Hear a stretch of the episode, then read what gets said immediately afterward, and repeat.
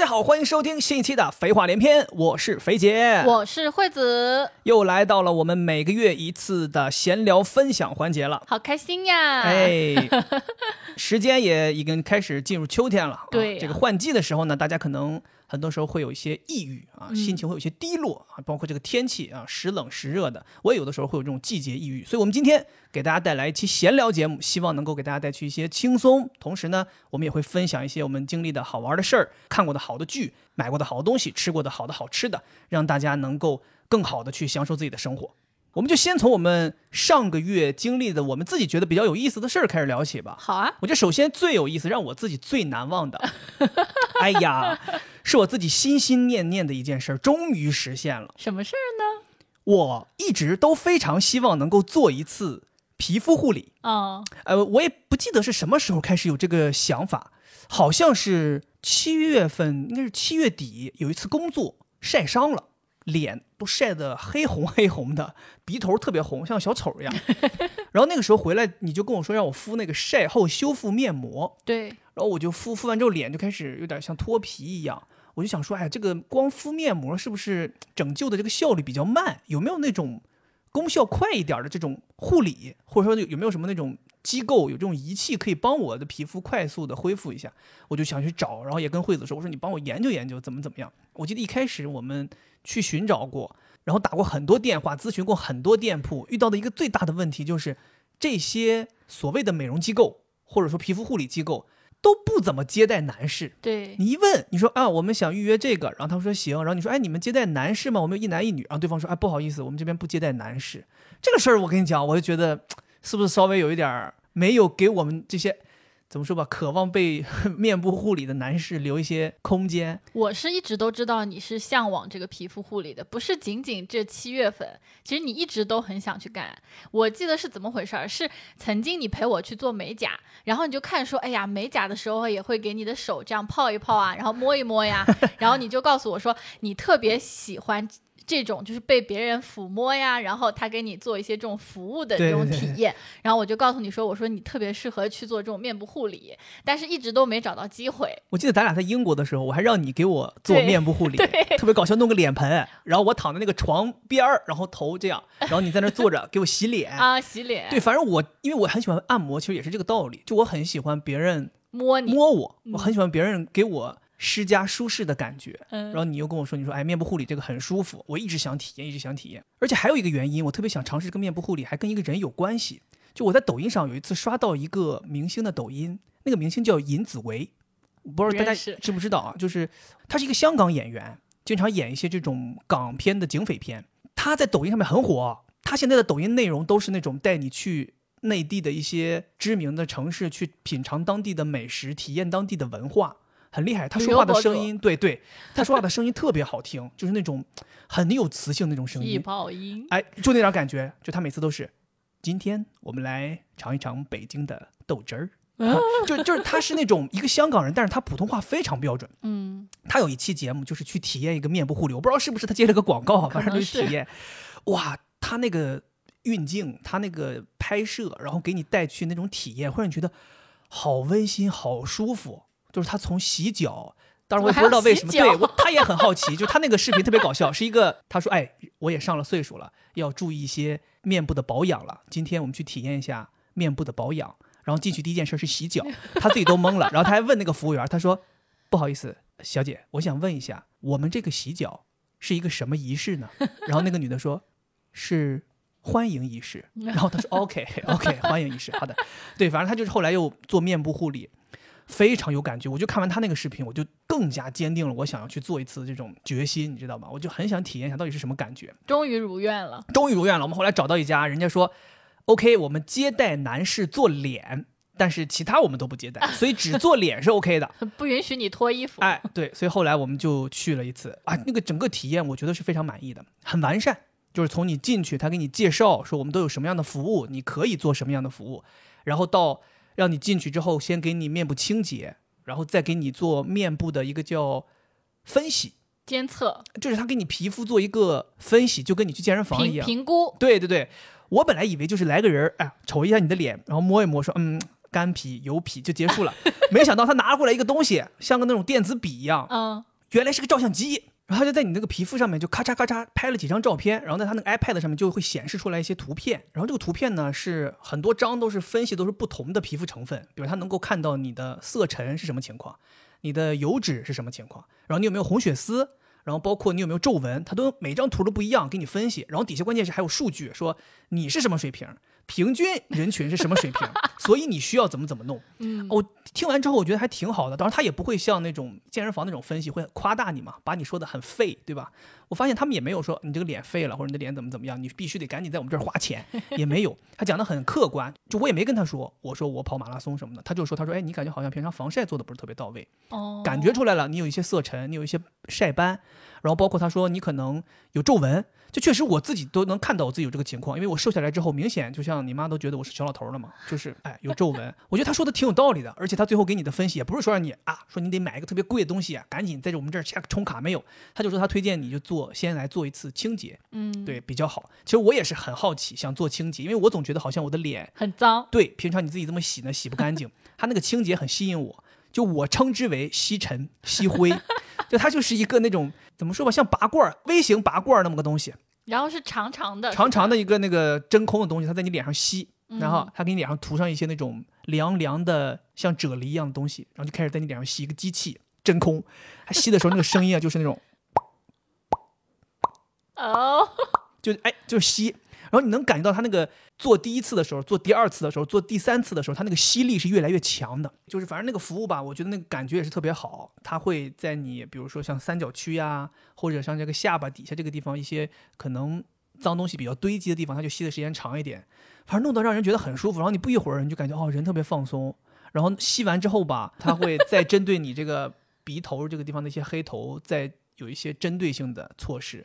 反正弄完之后，然后再给你敷上一张面膜，它那个面膜也很厉害，嗯也是我第一次体验。反正我肯定是第一次嘛，我也是第一次什么我都很新鲜。它那个面膜叫什么冻干面膜？你之前好像在家里面用过这种像一个干纸一样，然后拿水一泡，然后再敷到脸上。它那个呢，像一块怎么说干皮，就是那种包谷面儿那种皮一样，嗯，它撑的特别特别的弹在你脸上然后绷在你脸上，是个干的，然后嗯绷上去，绷上之后呢，它弄那个擦脸的那种海绵，吸上水，然后慢慢的在你的脸上把它浸湿。我这个还蛮奇妙的。弄完之后清洁，然后给你按一按头，等到面膜的时间够了，揭开就结束了。它还会根据男生和女生不同，比如说像女生，他可能会帮你涂一些完事儿之后的东西。然后他说我是男生，他觉得我可能不太喜欢这种油腻的感觉，他说那就给你涂很薄的一层护理后的，类似于什么液体之类的。但我也不懂啊，反正就是舒服，我整体感觉就是舒服。然后做完之后，他还跟我说，他说我们刚吸完之后，你的脸会非常的亮。对，他说因为清洁后会非常的亮，会显得人很白。我看你现在都很亮，你知道吗？然后我起来之后照镜子，就明显感觉到亮，就比脖子下边亮，明显亮，就像是你知道吗？就像那种照片儿他给你抛光做了那种面部提亮的那个 PS 一样，特别亮。哎呦，确实有效果。而且我告诉你，真的不是虚的。我可能过了三两天还是三天去见工作的人，嗯，他们见了我第一面就说：“哎，怎么感觉你白了？”真的假的？因为给人感觉你白了，我都没好意思告人家我去做这个东西。然后我说我说哎，我说应该是最近坚持做面膜的原因吧。但这也有可能是坚持做面膜。就刚才听你在描述的时候，我就会觉得你是那种美容院萌新，肯定啊，就是你感觉什么都很新奇。但你说的那个皮肤监测啊，这个完全是他们美容院的一个套路。就是我记得我刚开始做有美容这个项目的时候，它就有这个。哦，就是拍个照，然后告诉你你的皮肤怎么样，怎么样，怎么样。他会说你在人群当中怎么样，针对你的这个岁数。那我就很好奇，像我这种学霸，那他这个人群的这个整体的大数据从哪儿来呢？长模从哪儿来，我都不知道。就我很好奇，有没有那种去检测完之后发现皮肤爆好，而人家说哎呦，小姐你不需要美容啊，你这皮肤质地太棒了。但我 我跟你讲，他跟你说的话和跟我说的话几乎一样。然后最后也是给我推荐的那个清洁，哦，嗯，那跟健身房很像呀，就每个人去检测完了之后都是，嗯，哎呀，有点前倾，哎，有点圆肩，哎呀，这个核心力量不够啊啊，快死了。嗯、而且我跟你讲，这次他给我的体验跟我之前的不一样。之前他是每次做这个检测啊，他有一个专门的检测室，哦然后让你坐在对面，对面那个人像个医生一样，跟验光一样是吧？啊，对，给你弄完之后还拿电脑屏幕转到你这边给你看，啊，然后一般那个照片都非常吓人，是因为你的皮肤放大很多倍嘛它。微距嘛，能看到毛孔嘛？对，非常吓人。但这次啊，他的那个服务把我惊呆了。就是我们两个不是已经躺在那个床上嘛，就跟挺尸，一样你别。提那个躺在床上了，太不吉利了。那 那个床啊，像个医院的手术室的病床，然后他用了一张白床单儿就是不是白床单儿是一个白布，布纯纯就是一个白布，然后给我盖上了，给我盖上了。你知道我当时盖上之后，我当时就看着镜子里的自己，我就是我说这吉利吗？这东西。对呀、我从侧面还给你拍照了，特别搞笑。我跟你讲，那个东西盖上就是等着别人来认领我了，就是要盖过头，就是等着人来认领了。然后咱俩不是就那样挺在那儿嘛，嗯挺在那儿，他也没有给你摇起来呀。然后他给我看我的那个皮肤状态的时候，他是人蹲下来，对，然后把那个 iPad 悬在你的脸上面。对悬在你的脸上面。我当时一想，哇，还有这种操作，就本来我是要。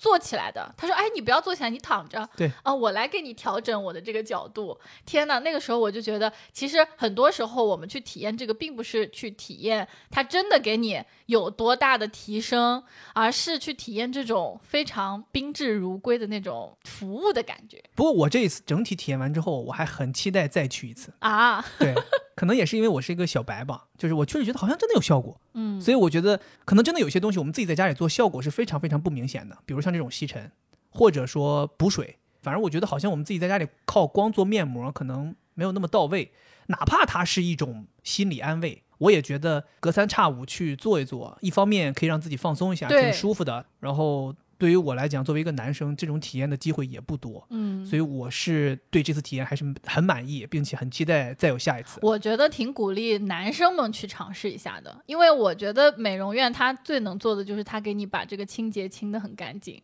我记得以前我去清洁也是这种吸尘，现在它进化了变成两个了。嗯我之前就是一个，然后它吸完之后会把脏东西，一个戴森那种 V 十四 在脸上滚，它会把那个脏东西都集到一个小碗里面给你看。Oh my god！No no no no 哦 no！不需要不需要不需要。嗯，我是觉得女孩可能会有很多自己的这个护肤的体验，嗯但男生如果你自己本身不太注意的话，还挺适合去体验体验美容院的。这一次之后，其实我最近还想体验另一个东西。什么东西？美甲？No no no，美甲我美过了。哦哎呀，这个也不怕大家笑话。美甲我当年大学的时候跟你第一次去美甲，我就自己美过一次。呃，当时我也是特别好奇，我想说，哎呀，这个美甲好玩啊，这个东西有人给我剪指甲，我可从来没剪过。我当时跟人家说，我说你好，请问男生可以美吗？然后他说，男生当然可以美了。对，他说可以，但是你想做什么颜色呢？我说有没有透明色？我说这样别人看不出来。他说当然有，我们有那种透明胶。我说行，给我来一个，然后就给我弄了一次，第一次体验。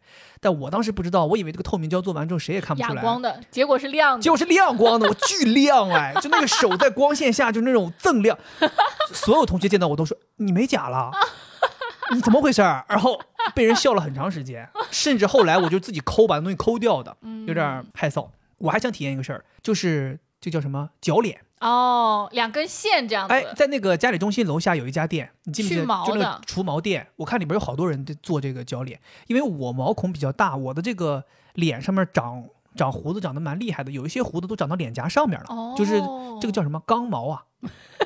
是那个猪刚鬣，猪刚鬣的。对的，是那个刚，不是肛门的肛啊，肛门的肛毛长在下面，这个肛，这个肛毛好像长在脸颊上，很嗯硬的，就露一点小头儿。有一些长长的我可能会拔掉，但是你就这么摸还是能摸到。然后你又不想老拿刮胡刀去刮，因为越刮它就越硬。硬。很想尝试一次这个铰脸，看看能不能把上面这些毛去一去。这是我接下来想要体验的，哦希望我能够抓紧时间体验了之后，在下一次闲聊分享的时候分享给大家。但我也感觉可能挺疼的。是，我还挺想去观看的，就喜哦，你不欢绞吗？我不搅，你不绞？我我喜欢看到那个线在你的脸上把肉这样子夹起来，一块一块的。我前一段时间也体验了一个我从来没有体验过的事情，但是以失败告终，就是抢演唱会的门票。抢演唱会门票以前没抢过。我没抢过，你抢过？当然啊，我看过很多演唱会都要得抢票啊。那个都要抢票吗？我、啊我怎么觉得好像抢票就是最近才开始？哦，以前也要抢，但今年格外抢，就是今年的抢激烈程度是从来没有过的。对我是一开始在这个朋友圈看大家先是抢五月天的票，嗯，然后后来就开始抢什么五百的门票，接着就是到我我要抢陈奕迅的门票。其实前面那些什么五月天呀、林俊杰呀、伍佰啊，都没有让我的心潮特别澎湃。但是我一听到啊陈奕迅要来了，我当时想说，我当时第一想法都不是抢，我说抢什么抢，肯定抢不到，直接加钱买吧。我当时想的就是，只要我能承受，加多少我都买。现在不都强实名吗？强对实名就是你没有办法从黄牛手上买票了，但是黄牛开发了它的新的业务，就是代抢票。哦，当时我也想过，我觉得肯定抢不到，对，所以我就想，我就看看黄牛能不能代抢多少钱。结果要加两千块钱一张，已经超过了我们要买的门票的价钱。，对，就我觉得实在是太超过了。虽然我们很想去看，嗯，但是觉得加两千块钱一张还是手缩回来了，手很短。其实那个时候你第一想法就是，哦，要加这么多，那我还是自己试一试吧。对，然后我当时是怎么想的呢？我集结了一支抢票作战的小队，这个当时我也是挺懵的。里面有八个人。对，惠惠子跟我说，他说，呃，我已经安排好了朋友帮我抢。我当时以为说就是叫了六位姑娘这种帮忙抢一下。后来他说，呃，我们有一个抢票的群，你要进来吗？我说你等会儿，你有个什么群？他说我有一个 抢票的群，是我集结了八个朋友帮我一起抢票。我跟你讲，我这次毫不夸张，找了我身边能找的所有的朋友，但是有一些朋友呢，没办法，竞争对手。哦，他们也要抢。对。哦，我说，哎，要不要抢陈奕迅的票？他说，对不起，我们是竞争对手，好多竞争对手，嗯所以最后集结了八个人，包括你可能有九个。然后陈奕迅他那个时间是十一月份，十一月中，嗯，一共开六场。在上海开六场，对我当时还跟我的朋友开会讨论，专门真的、哦，他们非常专业，他们甚至有 Zoom 会议，就大家会就是说因为我。我们要，因为在这个抢票群里面有小白，就从来没抢过的，像我这种人，嗯，有抢了很多次都没抢到的、嗯失败者，还有那种抢到过的，大神，对，所以哦我们就是要开会来讨论讨论这个策略。嗯，本来我就想嘛，我们是不是一起来抢那一场最容易抢到的？因为它不同的时间，比如说周六周日肯定难抢，嗯，周一可能好抢一点，但同时我又很纠结，我会去想，那会不会大家都这么想，嗯都这么想，会不会变成难抢的那场反而好抢呢？反正就我有很多很多的疑问，嗯因为我真的太想要抢到了。抢过的人告诉你说，你想这些都没用，抢票就是一个玄学，直接去抢就得了，不要想那么多。所以后面我们就分配任务嘛，反正就很复杂。我还做了一个表格给他们写上谁抢几号的，然后我们抢哪个档次的票等等的，全都给他们都排列好。上班没有这么认真过呀。然后抢之前我还给他们发红包呢，嗯就助兴。啊，激励机制都有。对，哎激励，机制都有 我们完整的一套 SOP。呃，后来三年后，惠子开了一家代拍公司，大家记得去捧场哦。接着还倒计时，我自己设置了好多闹钟，然后到一个时间点，比如说提前一天先告诉大家啊，明天要抢了，大家明天这个时间段要空出来。嗯，然后一个小时了，就说哎，马上一个小时了，大家一定别忘记了手机电充不充足，然后如果卡的话，给手机重启一下等等的。大家一定要在一个信号好的地方。啊、对，然后那天我还要跟人一起吃饭，我记得是一个周六的一点零八分开抢，嗯，当时我还跟朋友一起聚餐了，我还告诉他们说，我待会儿要抢陈奕迅的门门票，他俩还特别好，说那我们也加入，所以就有更多的人跟我一起抢了。十一个人最后，嗯，哇，队伍非常强大。同时大家还在不同的平台上，因为有的人说，哎，某个平台抢票快，有的人说某个平台抢的容易，所以我们就非常分散。我去抢那个平台，我听都没听说过；给我安排那个平台，我听都没听说过。你抢就完了嘛。对，等到时间到了之后，所有人都在嘚嘚嘚嘚嘚疯狂的按，群里面就是鸦雀无声，最后就是所有人都没有抢到。一点零八分开始抢，一点零八分零十秒我就失败了，看到全部都是售罄，对，但你要重新退出，然后再进去，再不停的刷哦新一下。我连想去观演的那个人我都点不了，就是添加人我都添加不了，我整个就是卡在那儿。我也觉得有点卡，就本来我以为会很顺畅，结果你进去之后还会有意外发生，反正就最终结果就是没抢到，对，非常非常的遗憾。但我们依然还是很希望去看的，到时候看一看有什么方法能够解决吧。因为正好那两天我跟毛东一起在录节目嘛，然后他当时就是说想去看伍佰在上海的演唱会，然后他也是没没抢到票。他找了个方式，就好像能买到那种包厢票，在那个梅奔是有很多包厢是分给很多企业的，常年就预留。但是有些企业他未必会有人去看，他那个包厢就空着，然后就会有人把这个包厢票卖出来。但是可能你要去看的话，你会跟不认识的一帮人在一个包厢里。哦，对，我在想说到时候跟陈奕迅在一个包厢里，哦，就是所以底下是是谁在谁在唱？是是我在唱。啊陈奕迅在包厢里看。我和陈奕迅在包厢里看。陈奕迅，我说我前两天好还是找了好多人抢票抢飞姐演唱会门票啊。没抢到。陈奕迅怎么是这个口音了？对，反正如果最后没有抢到，我可能会打算去门口在外面听，在外边听。外面听得见吗？有没有听众去过？可以告诉我一下。梅奔应该是个场馆，它应该盖住了，它听不见。哦它要是个体育场，你可能还能听得见。嗯，嗯是的，好遗憾，因为他十一月份开演唱会，正好是我过生日的那几天，嗯，所以本来我是想要送给自己的生日礼物的。你要不去微博上私信陈奕迅吧？你说，哎，您您好，我是一个学生啊、呃，你演唱会期间我过生日，可以送我一张门票吗？我的啊，别，不识抬举。对，好玩的事儿，我们是经历了这两件，然后我们看了很多剧，刚才说了，是我们可能接下来要讲的一些剧啊，一些东西可能会产生一些剧透，会有一些情节的分享。如果大家特别特别在意自己的这个观看体验的话，可以选择性的收听。我们先从电影说起吧。那这段时间的电影，你肯定不得不提大热门的诺兰的作品《奥本海默》。是，我们也算是比较第一时间去看了，嗯哼，上映没几天，本来我不是想第一时间去看的，我本来是想等到没有那么火了再去看。后年再看。后来我是看到朋友圈有朋友分享说特别好看，嗯，他都看好几遍了，然后我就想着，哎，那就去看吧。勉为其难啊，支持一下诺兰。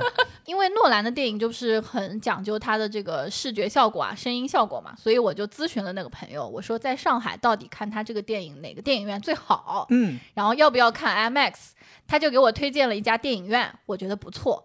之前不是网友跟我说嘛，让我去某个海鲜市场去淘那种电影票，容易便宜嘛。嗯，我吸取了上一次买贵价电影票的教训，我就去海鲜市场淘了，问了两个人，其中一个回复的比较慢，但他我之前已经买过了，挺便宜的。第二个人是新人，我想我换个人问问，这不比价嘛，能嗯买到更便宜的。第二个人秒回，那个电影票是一百三十五，在 A P P 上，他告诉我五十块钱一张。哦，那这个都对折都不止。对呀、他告诉我说啊，五十块钱一张，我当时心里就很激动呀。但是我常买的那个人还没回我，嗯，我犹豫了一下，觉得我很担心，怕我这个五十块钱一张的便宜占不上，我就说赶紧赶紧，我现在立刻下单。买两张。于是我就买了，买了没过多久，我常买那个人就给我回消息了，说四十三块钱一张，还送可乐。你知道我当时有多懊恼吗？四十三和五十、差七块钱，两张票就是十四块钱，还两杯可乐。就是天哪！我就差这个钱，这次在上海都买到翠湖去了都。哎呦，20就差这个钱块呢！我天哪！哎，我当时就，我当时就跟那个常买的人说，是我自己的问题。对，所以这个提醒大家，就是买电影票大家别太实诚，别都在官方渠道上去买，然后去这种海鲜市场淘一淘，确实有很多很便宜的。然后给我推荐这个电影院的朋友，还顺带给我推荐了一个 B 站上面 UP 主的一个小视频，意思让我在去看这个电影之前，可以提前给自己铺垫一下，因为这个电影里面出现了非常多的人物，而且它是一个传记类的电影，它是有一个历史背景的，其实都可以提前看。所以我跟你不是前一天晚上两个人在电视上面把这个提前的这个知识都看了嘛，我就觉得像这部电影提前学习一下是很好的。虽然大部分电影可能你都觉得我不应该提前看一些东西去破坏那个观感，但是诺兰的这部电影我会觉得就是你提前学习一下很好。因为它确实是一个人物传记嘛，它里面涉及到的不光是历史这一部分，你需要提前了解。它讲的这个领域也是一个咱们很少接触的东西。嗯它这些什么核科学呀、物理呀这些东西，其实对于咱们现在已经知识都还给老师了，哪怕说一些非常基础的，咱可能也搞不明白了。所以当时这个朋友推荐给我们的这个是 B 站一个 UP 主叫木鱼水心，应该是挺有名的。你现在基本上去 B 站上面搜奥本海默，跳出来第一个就是他的这个视频。哦我看已经都七百五六十万的播放了。他最厉害的就是，你看这个东西能获取很多跟影视相关的前期科普，但是不影响你的观看体验。哦，所以大家是可以提前去看的。然后你看完之后，你能够了解很多人物关系，然后你能够了解诺兰的一些影视上面的镜头的语言是怎么安排的，包括它的色调，它有一些色调不同的色调可能代表的是不同的人物心理，它提前会告诉你嗯，是怎么回事儿，然后你带着这个东西去阅读，再去看这个电影，你就不至于说需要一个理解的时间而错过一些剧情。然后你就可能从一开始你就知道，哦，它原来是这个意思，那个意思。对我觉得是挺好的。反正我们看完这个前期科普，再去看电影，就感觉能够更专心的去体验电影里面的一些东西了，是我看这部电影，我就觉得诺兰是真厉害呀。是吗？诺兰肯定是厉害啊，对这还用你来评价吗？用我说，但是真的，我真的觉得他特别厉害。因为上一部电影那个《信条》，其实我自己是有点不满意的，但可能是对我自己不满意，我真的是看不懂。就即使后面看了很多分析，我都还是没看懂。嗯所以我就觉得怎么回事儿？我之前看他那个《星际穿越》《盗梦空间》，我都是很喜欢的，看懂了，看懂了呀。那都看懂了，那个能看懂，那个就是看了好几遍之后，勉强能看懂。看懂，我都不敢说。但是信条我是真看不懂，所以这个奥本海默去看之前，我其实是有一点点敬畏的，我就嗯担心自己看不懂。但看了之后觉得，哎，还是能看懂的，而且很好，很好看。嗯以及我觉得诺兰他真的非常丰富，就是他的电影会各种各样，就是传记类的他还能拍，然后信条那种乱七八糟的 他也能拍，然后盗梦空间、星际穿越这种有一点点科幻玄幻的他也能拍，然后那个蝙蝠侠他这种超级英雄电影他又拍的很好，嗯，就真的我真的特别佩服。我正好在看电影之前，也是遇遇到毛书记，毛书记跟我说，问我看没看，我说我没看，他说我看两遍了，我我说你看两遍了，他说对，我说你看两遍了，说明电影一定很好看。他说他自己排序，他认为《星际穿越》排第一，就是诺兰的影片《星际穿越》排第一，奥本海默可以排第二，哦，但是他说《信条》是奥是诺兰拍的吗？对，然后反正我是自己的感受啊，就是我觉得诺兰这个导演他厉害的，就是哪怕他的电影你看不懂，比如《信条》，我们没看懂，但你依然会觉得牛逼，是个好电影。为什么呢？你都看不懂，你还觉得它是好电哎，影？这就是我说的厉害的地方，就是可能剧情你没搞明白，嗯逻辑你没搞明白，完全没搞明白。但它让你沉浸在那个体验当中，它的声光电这些东西，哦，会让你觉得 OK，很棒，我很沉浸。它的音效、它的动作、它的场面，依然会让你很享受。我觉得就即即便我没看懂那个剧情，但是我体验这些东西，我就很爽。嗯，我还记得我当年第一次看《盗梦空间》，也没有很明白。你可能大致知道哦，一重梦境、二重梦境、三重梦境，然后每一层怎么怎么样，然后怎么怎么，你大致知道是这么个东西。你说你真的完全懂了吗？也没有。但是哎，这个感觉太厉害了。嗯什么时间慢快，对吧？在不同层梦境这个感觉，包括看《星际穿越》，也有很多很奇怪的是航天航空的知识，你也没有特别懂，但是你会觉得，哎，这个东西它整个这个氛围营造的，《信条》也同样。奥本海默这个其实它是个历史剧嘛，所以当时我就知道，即便看不懂也没关系，你就去体验诺兰给你带来的这种观影体验。哦，事实也是这样，你其实自己如果仔细感受啊，你能看出来这个诺兰拍摄的一些习惯，你就能听他这个音效，你就觉得跟《信条》、跟《星际穿越》、跟《盗梦空间》都很像。他很喜欢用那种嗡嗡嗡嗡嗡嗡嗡嗡砰，就老喜欢搞这种东西，对吧？他很喜欢那个，就是把声音就很安静的时候，然后突然来一个巨大的声音。我记得就是奥本他还在留学的时候，在思考那个原子什么内部结构的时候，他老是就是他躺在床上一点声音都没有，突然就出现一个像宇宙一样的，然后粒子都在那儿飞，然后声音非常响那种感觉。感觉他很喜欢用声音去描绘一些情绪、感觉，包括人物的一些心理变化。嗯，而且我还觉得他特别喜欢用那种，就这种声音，你知道吗？他特别喜欢弄他，是不是从小在消防站就甚至会让你会觉得看那个电影有点吵。为什么他突然间就是很安静，本来很安静，大家在讲话讲话，突然间就是，是，我觉得这次看这部传记的电影，让我觉得有一个很神奇的地方是什么？就是传记有很多人物，对吧？它主要就是刻画人物和人物的事情嘛。我发现，如果是我不熟悉的演员，我就会觉得他跟那个角色特别贴近，不会出戏。比如说爱因斯坦，我觉得哇，这个爱因斯坦跟真的爱因斯坦好像啊。哦，然后那个奥本海默呢，虽然他是一个非常有名的演员，但因为我很脸盲，也没看过他那个《浴血黑帮》之类的，嗯，我觉得哎，他和那个奥本海默长得好像啊，嗯刻画的真的一模一样。但是小罗伯特·唐尼和马特·达蒙，我就觉得，哎，怎么这个火星人和这个火钢铁人是什么东西？在火星救援里面的那个人和钢铁侠哦，马特达蒙，你想到的是火星救援啊、我想到哦不是杰森·鲍恩。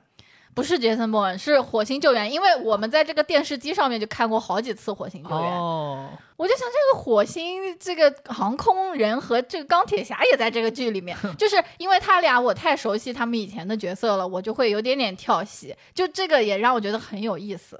这个班底还是非常非常到位的，就这些人的演技都是非常好的，甚至有很多戏份更少的配角，其实用的也是非常厉害的演员。嗯对，我觉得整体这个电影，我们总体的评价就是真的，我觉得很好看。嗯三个小时，虽然有三个小时，我只有在中间有一段时间，希望这个速度的稍微快一点。就是他不是有那个算是对诺兰的一个审判吧，那个过程来来回回好几个视角不同人的那个东西，那一段时期我希望他能够进度再快一点，但依然还是能看下去的。我觉得其他的地方对于我来讲是没什么尿点的。嗯、对我是一直都很沉静，因为我这个人不怕大家笑话，我是一个挺慕强的人。嗯，就是我对于这种科学家呀、什么政治家呀之类的，有天生的一些崇拜，所以在这个电影里面有很多很多这样的人物，我会觉得非常非常的过瘾。比如说，它里面有一个让我印象非常深刻的点，就是他把那个量子力学带到美国去讲嘛。他到那个大学的时候，第一堂课不是只有一个人来听课嘛？嗯，之后就是诺兰用那个镜头和音乐一直切换，一直切换，变得有非常非常多的人来上他的课，我就觉得当时很热血沸腾。因为他在当这个课堂只有一个学生的时候，他也是那种非常激情的感觉，就是他是从内心觉得这个东西很好，他想教给别人。嗯到最后人越来越多，我会觉得有越来越多人跟他共振，就那个感觉让我觉得很爽，而且我会觉得我很想知道，就是一个以一己之力可以改变一个学科。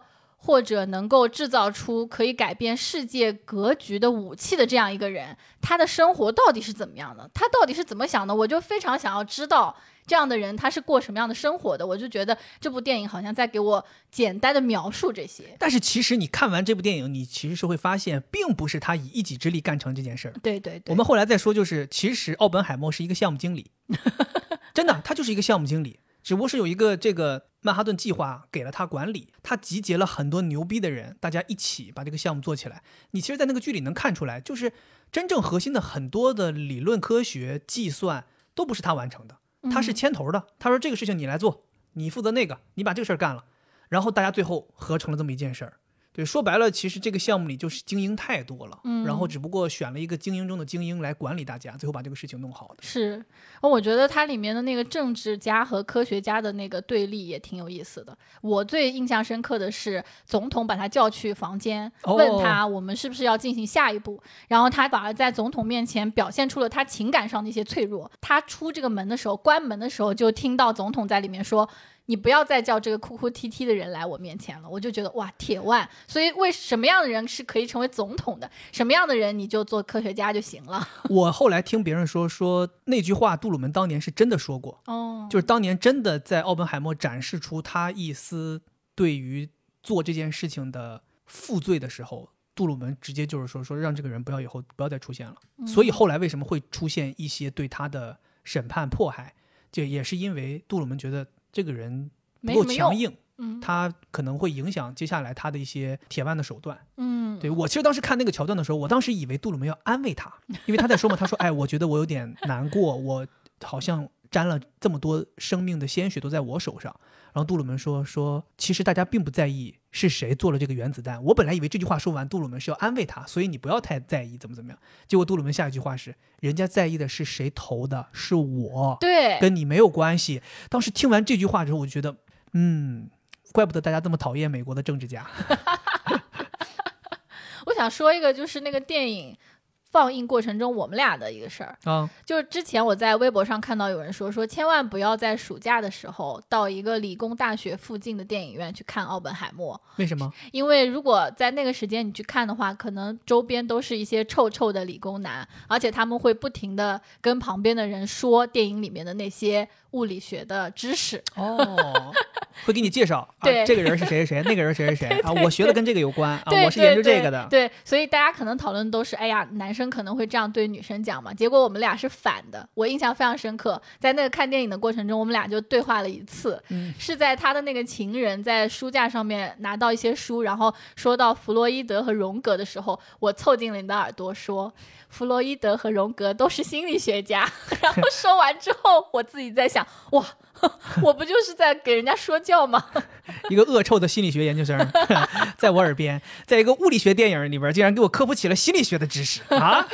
但是我看完这部电影，我就很希望诺兰能不能拍一个弗洛伊德的传记。哦哦，我记得你好像跟我说了，啊我好想看啊！对，因为其实他也是跟政治很卷入的一个人，然后他也是开创了心理学、心理咨询很重要、很重要的一个泰斗，然后争议非常非常大，然后他所有的案例个案都非常有意思。我觉得这一部电影的成功，保不齐会推进诺兰接下来再去拍一些其他的传记类。嗯，对，因为我确实很喜欢看这种传记呀、真实故事改编呀，就是你会觉得它跟真实世界的连接，会让你在看完电影之后更想去探寻更多的内容。是。它一下就把你这个知识面拓展开了。嗯，然后它里面有一个虚构的桥段，就是一直的一个悬疑，就是爱因斯坦和奥本海默在那个湖边到底说了什么嘛？嗯在最后他不是公布了嘛？其实那那段话还是挺震撼的，这个我们就不剧透了，大家可以去看。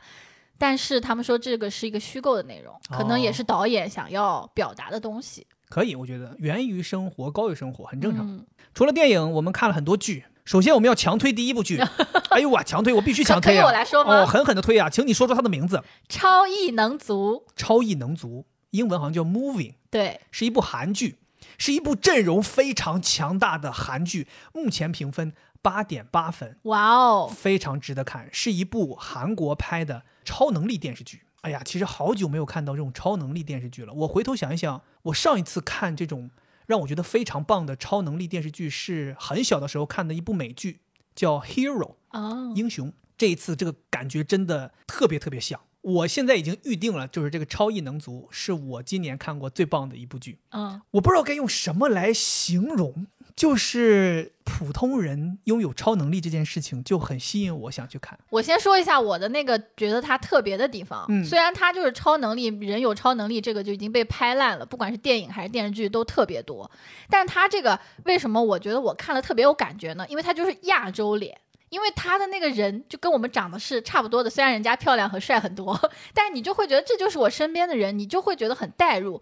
同时，他的那个超能力，并不是那种哗一下手上会飞出火呀，哦或者什么光剑啊，就不是那种。你是在你在这儿暗指谁呢？啊，点谁呢？是那种啪飞得快，或者跑得快，或者力气大，就是他那种是非常日常的，只是增加了一些那种感觉，嗯，我就会觉得很真实，就很代入。你看的时候就非常代入。我不知道你有没有感觉啊？其实因为漫威和 DC 的存在，这几年其实很少有人在拍普通人有超能力的影视作品了，都被他们垄断了呀。你什么超能力他们没有，所以你也很多年没有看到过这种题材的影视剧了。对所以这一次突然有这么一个之后，你看了之后，你会觉得哦，跟漫威不一样，跟啊 DC 不一样。对对对，就是因为跟他们不一样，所以你觉得很好看。就你刚给人家介绍，人家说这个剧情不就是那些吗？我说不一样，不一样，不一样。不一样。对，你看，比如像我们在这里给大家分享一下，我们现在目前看它里边这些人有什么特异功能啊？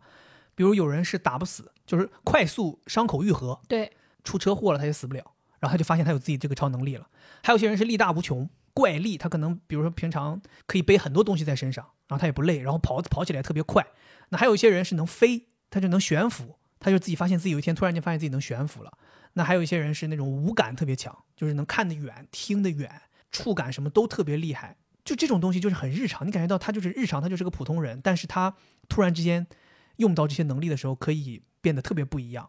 然后它里边讲的其实就是韩国他们的政府机构把这些人拢在一起，然后通过用他们的超能力去完成一些政府的一些任务，甚至可能是有一些南北韩之间的一些政治迫害啊什么的，都会用到这些人。后来就讲到这帮人想要突破政府的这种束缚。对他这里面很讲到人性，就一开始他们拥有超能力，你肯定觉得哎这是好事儿吧？嗯但后来因为国家想要把他们变成像武器一样，就工具化他们，他们又很痛苦，接着他们就要反抗。就我就觉得这里面还讲到了很多人性的事情。而且最厉害的是，他其实拍的不仅仅是一代超能力人，他们还拍了这一代超能力人结婚生子，产生了下一代超能力人。对，甚至如果是两个超能力人结婚生子，你生出来的下一代将拥有父母双边的超能力。嗯，你这个就觉得这个剧它就是天然的可以无限的拍下去。无限的拍下去。对啊，那你再生子就有四个超能力，对不对？你甚至会越来越多。我这个就让你看的觉得它接下来会有很多种剧情走向的可能。而且我觉得它特别吸引我一直看下去的原因，是因为它从第一季开始，它就在渲染，就是他会讲说二代们都在隐藏他们的能力，或者他们不知道自己有这样的能力，就父母在隐藏，那肯定是因为前期发生过一些战斗啊，或者发生过一些不好的事情，所以他们才要隐藏自己的孩子。但最终你就知道，他一定二代他会觉醒，会爆发，他会爆发。那我就从第一集开始，我就在想，最后他一定有一场大战。嗯，我就在想是怎么样的大战？是二代、一代和政府之间的大战，还是说两边政府不同的超能力人之间的大战呢？你就会有各种各样的幻想。而且我觉得以目前它的走向，我们还目前还剩最后三集，对不对？嗯，第一季应该就完结了。我觉得它这个剧应该整个第一季其实是一个铺垫，它应该会在第一季发生到高潮的时候完结，然后让你很期待第二季。它应该就是这样的一个节奏。对，它是一个漫画改编的，哦所以你其实知道后面大概会有什么剧情。哦哎，它但是好像说的跟你还有点不太一样，它的漫画好像之间还挺割裂的。就是第一部里面的人都是身体能力者，第二部里面他是时间能力者，就哦他可以暂停时间呀什么之类的。哦就每一部他的人还都不太一样，主角儿。而且他这个剧的选角也是特别厉害，真的，你们去看就知道了，全都是韩国的很有名的演员，都是是熟面孔。我在这里要表白两个，我真的太喜欢柳成龙和韩孝周了。嗯，就是柳成龙是在里边演九龙谱的那个人，他的超能力是打不死。自愈。对，然后那个韩孝周在里边演的是一个拥有超能五感的一个人，你知道吗？就是柳成龙给你的那个感觉，他又长得不帅，傻了吧唧的。你想他以前演的电影，演那个七号房的礼物，演一个那种智力有问题的爸爸，然后后来他演那个什么极限任务，在里边演一个完全没有领导能力的一个警局的一个什么刑警队队长，他就老演这种角色。但是他在这里边演吧，就是给你那种憨憨的，但是又很有安全感的那种感觉。那个韩孝周就更别提了，我长得太漂亮了。清冷感，他有一种。我就跟你讲，我前面几集完全就是为了看她才要看这个剧，我觉得不行，就我必须每天都得看她，她太漂亮了。然后我看那个评价里边，有的人说说他那个儿子说你怎么可以跟这么漂亮的妈妈吼？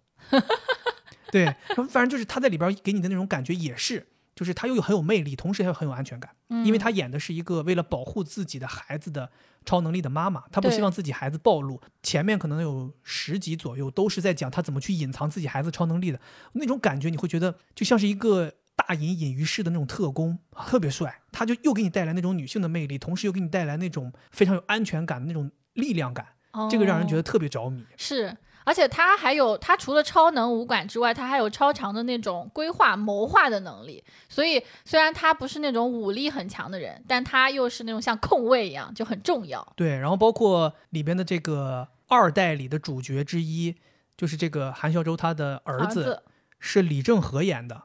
当时出来之后，好多人都懵了，说这个人是李正和吗？就是都已经认不出来他了。说他为了演这个角色，自己增重了四十斤，就是他已经变得很胖很胖了，脸都已经双下巴、脖子都已经巨粗的那种一个人。但其实他本身是一个非常非常瘦的一个非常帅的一个年轻演员，然后他也是为了演这个剧牺牲了不少。嗯，对我觉得这部剧真的是非常值得去看。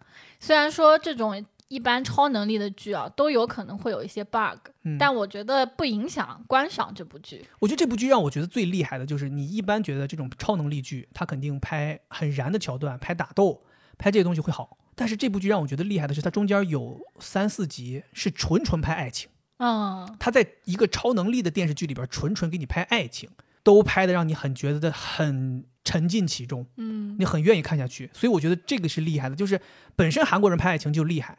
然后你发现前面他拍这种超能力拍的很厉害，你以为他就是个这样的剧，结果他中间咵给你穿插一段爱情，依然让你觉得还能看下去。他们都叫他父母爱情，说父母爱情真的封神了。对，太棒了！反而你会觉得，哦，这部剧原来拍爱情这个桥段，让你觉得更厉害。嗯，你不是说那个韩孝周他那个对象那个老公是西格玛男吗？我看有网友评价说，那个男的在剧里面看韩孝周的眼神，他们说你们去查一查他，他不像是演的，他应该是动真情了。他们说这部剧最大的 bug 就是他俩怎么会生出那样的李正和这样的一个儿子是吗？说他巨丑，因为他给自己弄得很胖嘛。他们还给他取了个绰号叫“飞天佩奇”。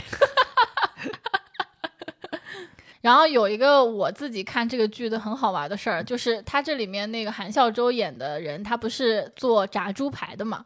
有一天很晚的时候，我们两个在看这个，然后我就觉得我突然很想吃一下炸猪排，我就随机点了一家我们家附近的叫曹阿姨小吃店 里面的炸猪排，我点了一块过来之后，我觉得哇，好好吃啊！接着我就连续点了五天。这就是我们在上一期节目当中说的减肥的绊脚石，嗯就是这个人天天大半夜的要点炸猪排。但我觉得上海的朋友可以尝试一下这家，虽然说点评上面评价不是很好，说有点脏啊之类，但这种小店嘛就是这样，你可以尝试一下。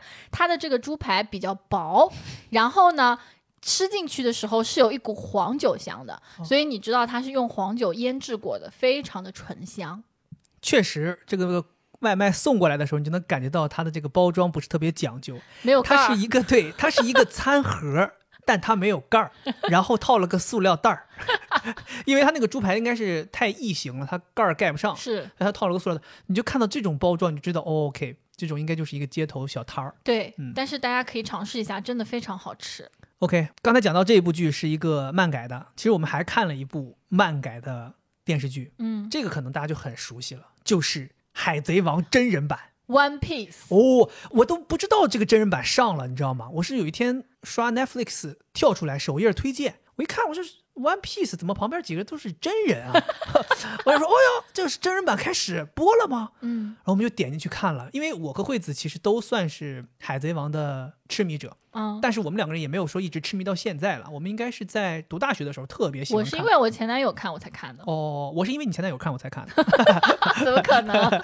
对，反正就是看《海贼王》，我们两个人都是追了一段时间的。我们两个人是两个派别，惠子是喜欢看动漫的，看那个影像的；我是喜欢看漫画的，我喜欢看纸质版的。我之所以喜欢看，是因为我很小的时候，我爸去日本出差，我让他给我买点原版日本漫画回来，也不知道为什么，我当时跟他说，你给我买点《龙珠》和《哆啦 A 梦》这种。然后我爸说他也不知道什么是龙珠，什么是哆啦 A 梦，他就去人家那个漫画店，发现在最热卖的那个地方摆的，他行李箱能装下来六本，他就给我买了六本回来。这六本就是《海贼王》的一到六。那不就是日语的吗？就里面的对话是日文的。Yes sir，就全都是日语的。那是我第一次体会到日本的原版漫画，然后看，完全不知道大家在讲些什么，但就是看那个画，纯纯的看画。所以我对于《海贼王》前面这一到六这个剧情是非常熟悉的，因为我可能就这六本反反复复看了 N 多年。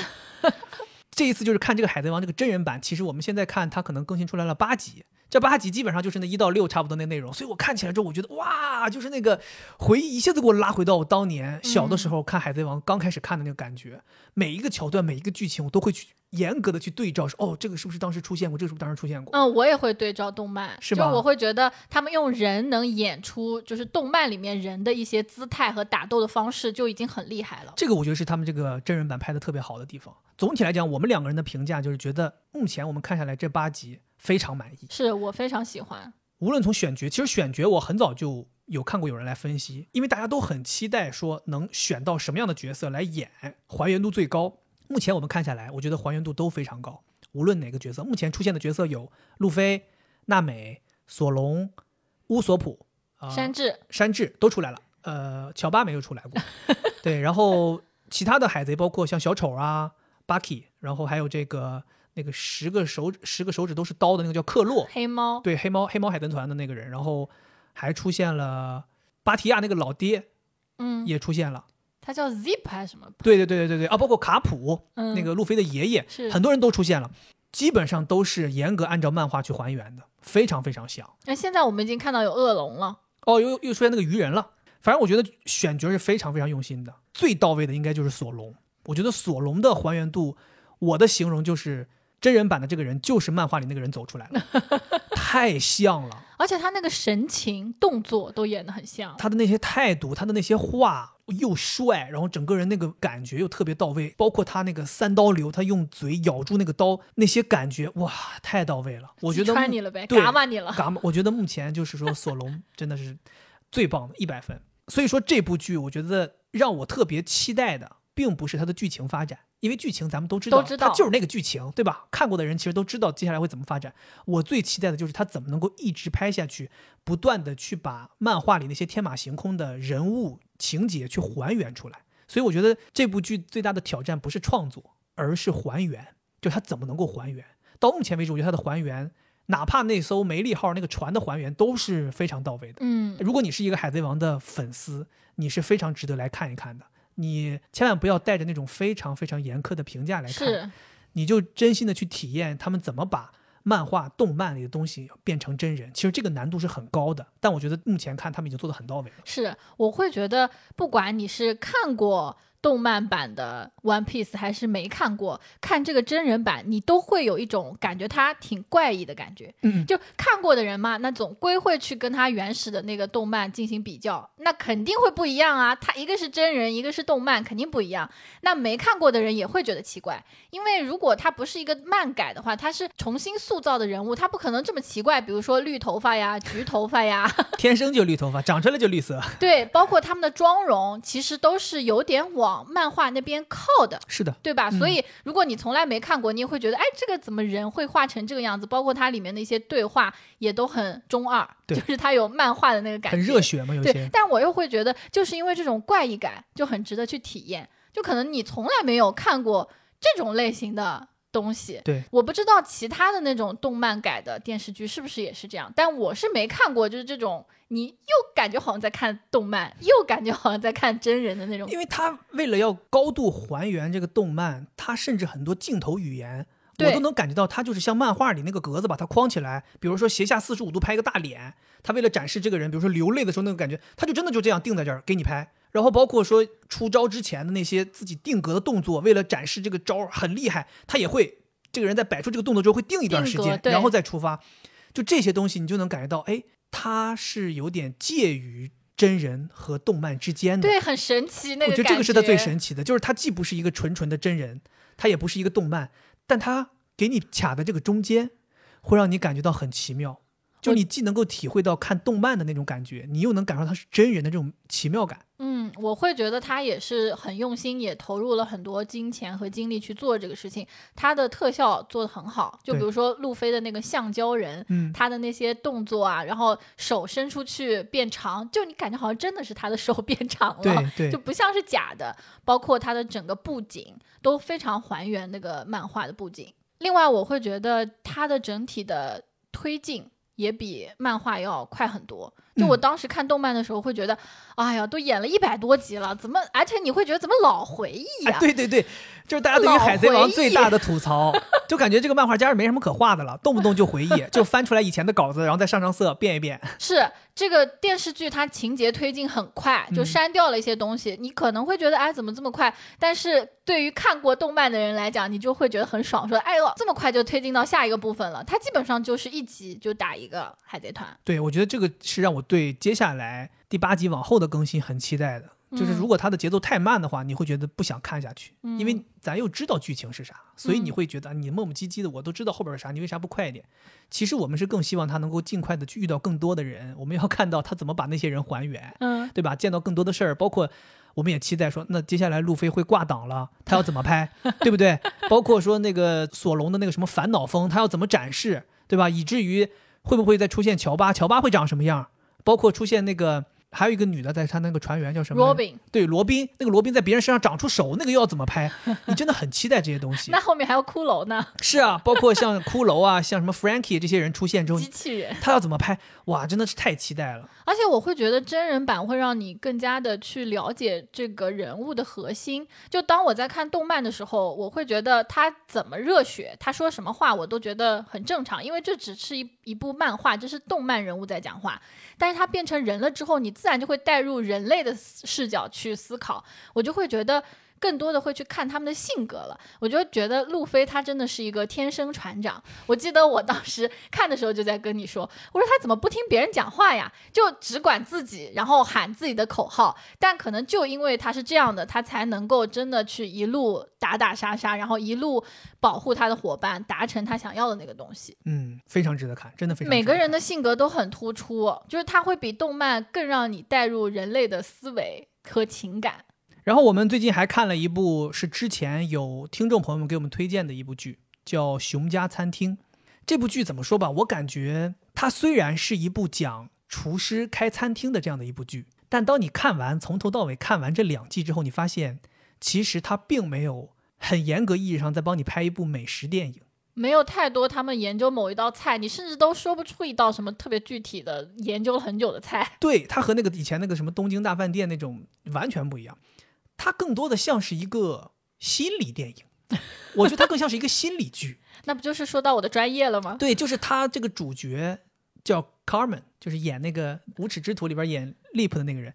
就其实这部剧感觉好像从头到尾就是在描绘他的内心，所以这也是让这部剧变得很特殊的一个地方。你想象一下，一部剧它其实它的整个的完整的逻辑是这个人的心理，无论他的回忆，还是他此刻的状态，还是他发癫，还是他沉默。其实都是在表达这个人的心理，然后你在看的过程中，你会发现导演他很刻意的在用这些镜头语言去表达这个人的喜怒哀乐，所以他的镜头切换的非常快。就你在看这部剧的时候，你会觉得他的镜头很快，一方面要展示他们那个厨房的混乱繁忙，但其实当你深刻去理解的时候，你会发现他其实展示的是这个人心内心的不安、慌乱、紧张、抑郁这些东西。看这部剧的时候，你会深深的被他的情绪渲染带动。就我自己体验啊，就是有的时候甚至我看着看着我自己都抑郁了。他们都说，他们说看这个电视剧看到就感觉自己躁狂发作。对，就是他们开心的时候、顺利的时候，你会跟他们一起开心；他们闹矛盾的时候，你会跟着一起烦躁。然后他们那个吵的不行的时候，你都感觉自己脑子都嗡嗡的。然后他们如果要是陷入一个什么情绪当中，你也会觉得啊，我今天看完这一集就不爽，我很想看下一集，看到他们顺利我再停。我会有这种感觉。我是看这个剧，我会觉得它给我一种很有艺术感的感觉。对它镜头语言给的很漂亮。对，虽然我完全不懂啊，因为我不懂这些摄影、摄像什么之类的，但我就会觉得它和其他的剧不太一样，它切换很快，擦擦擦擦擦，然后完了它还用很多近景。比如说有一个我们印象很深刻的就是他遇到了之前的一个喜欢的女生，他们在超市的那个货架前面。对话的时候切换都是两张大脸，对，在那儿讲话，基本是眉毛到下巴这个距离卡住。那同时你就能感觉到，哎，他们的心好像在靠近，就就是有那种感觉。对，所以我是觉得这部剧它导演用心的地方就在于这个镜头，就是他完全是在用镜头去描绘这个人的内心，而且他的音乐也很好听。另外，他的对话也非常有特点。就大部分的剧，他为了让你听清楚大家在讲什么，一般同时可能就最多两三个人讲话。但是他这部剧有大量的镜头，是有无数个人在讲话，你都不知道应应该听谁讲话。所以我就说嘛，脑子嗡嗡的。你看那他们那个闹矛盾的时候，厨房闹矛盾或者家里闹矛盾的时候，五六个人同时在飙粗口，在骂街的时候，你觉得我的天哪，不行了！你自己就感觉到，你深深的体会到那个场景下的人到底有多么的崩溃。对，而且我特别赞同你刚才说的那个，有点想要等到明天再看这种。就是我看这部剧，我经常在哇塞，他演的。好好和赶紧赶紧把它关掉之间 切换，是是是，对，我觉得综合评价来讲，这部剧是一部很好的剧，是。但是就是在观看的过程当中，你会产生非常复杂的情绪。是，所以大家在看这部剧之前，你要评估一下自己的心理状态。没错，如果你比较平静的话，可以看；如果你本身也挺起伏的话，就很容易被它带入。而且你看这部剧，我当然会偶尔带着一点专业的眼光去看它，我就会觉得它展现这种。心里有异常的人的那种状态非常好，就是展现到他们是喜怒无常的，同时他们内心是非常非常柔软的。就你可以看到那个卡米和他妈妈，他妈妈不是在他餐厅开业的时候出现了嘛？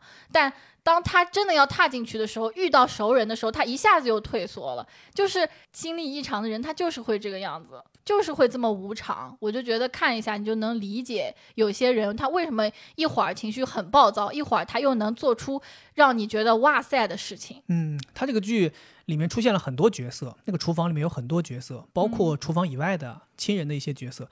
我觉得这部剧让人觉得好看的就是每一个角色他都塑造的非常的立体和丰满，对，然后他又给，他又在短短两季的时间当中，给每个角色充分的时间去完整的展示这个人物，包括这个人物前期的样子和因为什么原因而产生了变化，成为了后期的样子，他都很完整的给你展示了。所以你会觉得这个剧里没有任何一个人是无关紧要的配角，嗯，这个剧里每一个人都是主角。对，而且你在看的时候，你能明显感觉到第一季和第二季的情绪的差别。就第一季的时候，你会觉得这个情绪是一路荡到底，它会让你刚开始看这个剧的时候，情绪会从一开始你觉得好像还蛮顺利的，这个人要接手一家餐厅，结果不顺不顺不顺不顺不顺，一直不顺到第一季结束。然后第二季的时候，你觉得它是一个反弹，大家开始想要顺了，慢慢慢慢慢慢要起来了。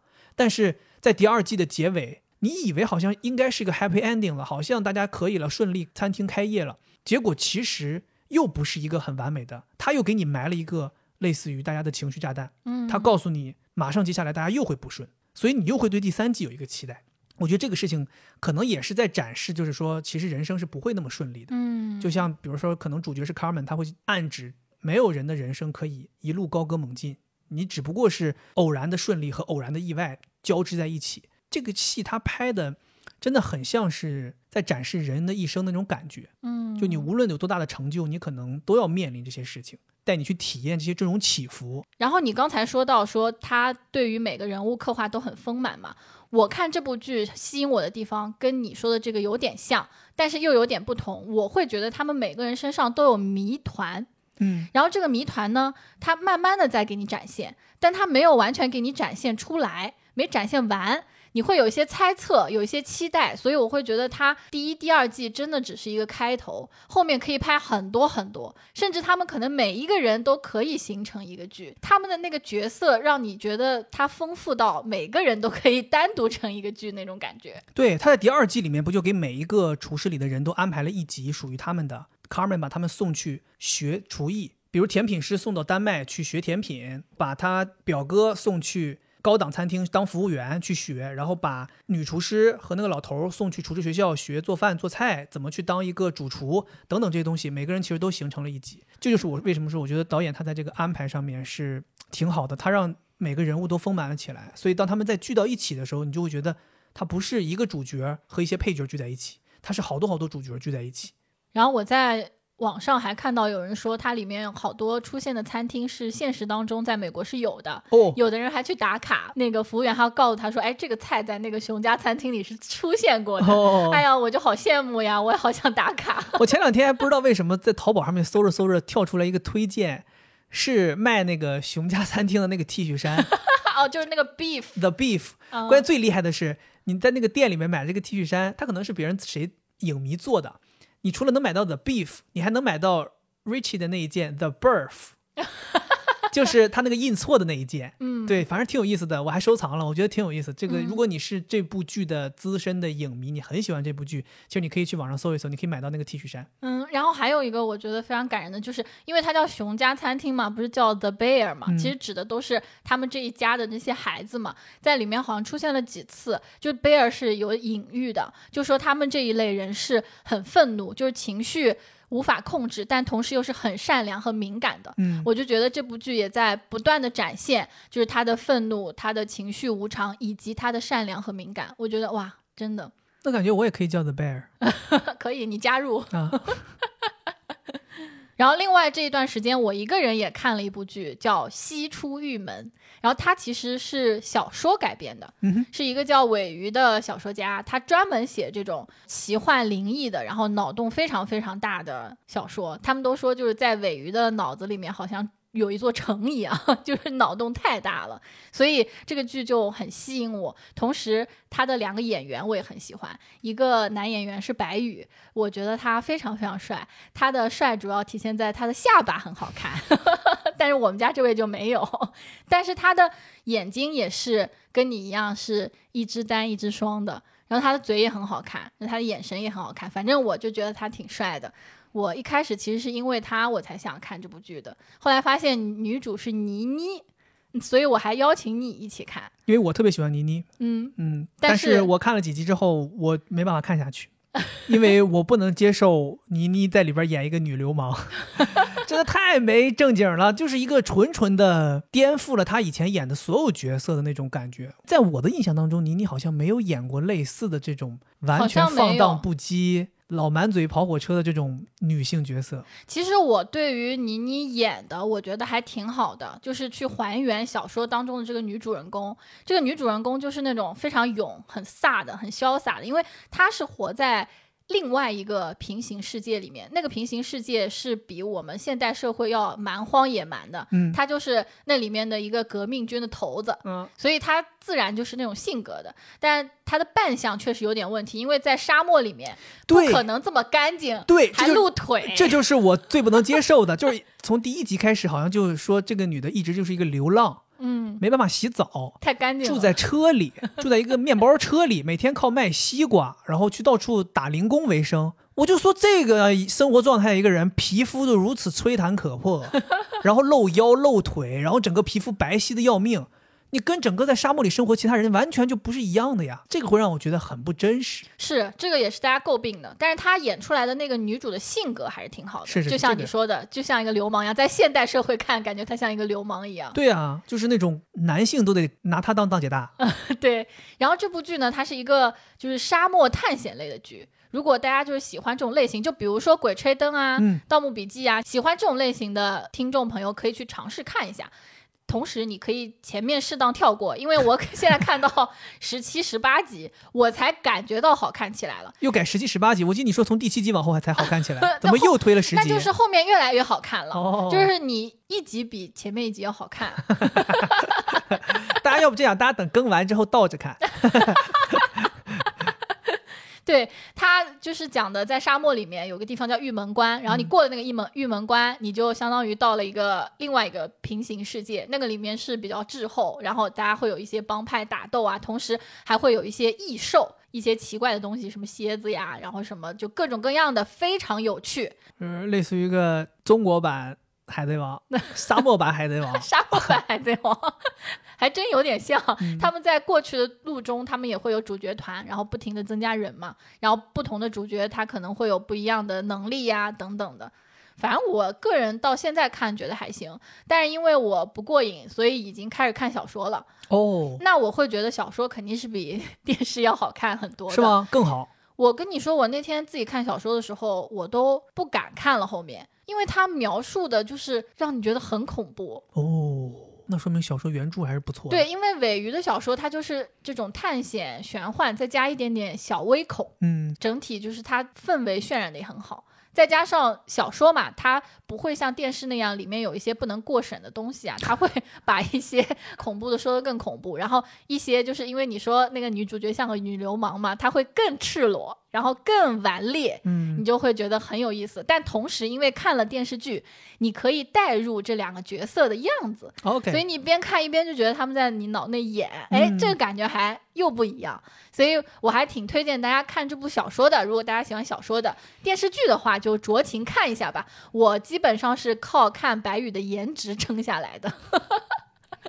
OK，那么影视剧我们讲完了，接下来给大家分享分享我们最近一段时间有吃过什么比较不错的店吧。首当其冲的就是我们去无锡喝了茶颜悦色。这个事儿也真的是有点洒脱呀，我们 有点说走就走的感觉。我记得在我们这个附近啊，先开是在南京开的。嗯，南京开的时候呢，当时完全没有打动我，因为从上海去南京还是挺远的。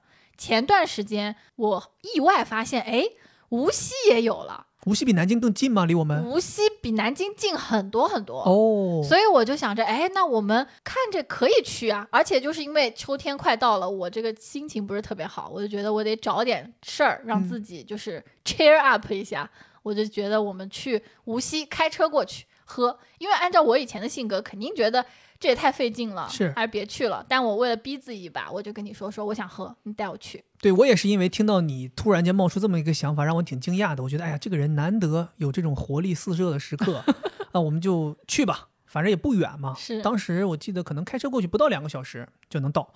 我说行，咱们就正好有一天去，而且我还一直在督促你，我说你不是想去吗？你到底啥时候去啊？你别说完这个话，一隔好几年都不去。是我一直都很犹豫，我在小红书、在点评上都在看，就是我怕排队，但是还好就找到了一家不怎么排队的。我们去的那是一个周六，对当时我去之前还挺忐忑的。我们当时中午吃完午饭出发，在无锡有一个叫运河会的地方，华侨城运河会有一家茶颜悦悦色。到那个地方的时候，应该快四点吧，完全就是不排队没。有人，然后我们扫了码，点了单，进去就拿了。当时还说，哎呀，既然这样不排队，那我们今天大老远开车过来，我们得喝够本儿啊。我们这样，我们晚饭前先喝两杯，等我们吃完饭消消食儿，我们再买两杯带回去喝。嗯，所以我们第一次就先点了两杯他们很招牌的，叫什么？幽兰拿铁和生生乌龙，啊，对，反正就很有名的这两杯。然后我们还有个听众朋友们知道我们要去，还真的是特别啊感谢他，特别感谢他他跑到现场说要给我们买，然后我们说不用不用不用，我们说自己买。然后后来他还跟我们见面了，还聊了聊，很感谢他。这是我应该算是第一次喝到现做的茶颜悦色。其实我之前喝过好几次茶颜悦色，因为我去长沙出差，有的时候会喝，包括咱上次去武汉也点了，但是都是在酒店里边懒得出门叫的外卖。是所以我前几次喝茶颜悦色，我觉得这东西也一般呐、为什么被讲的这么火，这么好喝？我跟你说，最绝的是，我们第一次喝茶颜悦色，并不知道它是茶颜悦色。你记不记得我们很早很早以前，就是一五一六年，可能茶颜悦色刚有的时候，我们去长沙玩儿，跟朋友，啊，当时有两个朋友，他们就在路边随便买了两杯奶茶，买了两杯奶茶，我印象非常深刻。它就是那个幽兰拿铁，上面有那个奶油的。我说，哎，这个还挺有趣的。我喝了一口，当时也没觉得怎么样，就并不知道它是茶颜悦色。那时候刚有，哦，你要这么说的话，我想起来，当时我还调侃呢。那个时候我不是正好在减肥嘛，嗯他们也要买，我说我不喝这东西，我说这东西有啥好喝的？我说这都破奶茶店，嗯，完全不知道这个店那么火，那个时候完全不火呀，也不用排队呀，进去你就能买了。都不是进去，我们走到这个路边就随便买 拿走了。对对，但这次在无锡，我不知道是不是跟人的心态有关，就是你大老远跑过去，你冲着东西去了，有关，你点了之后喝，哎呦，我觉得格外的怎么说吧，清甜。格外好喝，对不对？对，就是这个茶的香味儿，然后配合它那个就是又不重的这种调味，你会觉得啊，喝完之后很适合这个夏天的下午，尤其我们又在一个运河边儿散散步，反正喝完之后觉得体会特别好。嗯对，后来我们俩吃完饭，二话不说又买。当时我还说，我说咱既然来，咱得喝点不一样的。嗯我嗯，们说还有什么其他不一样，不能点重复的。你点了个什么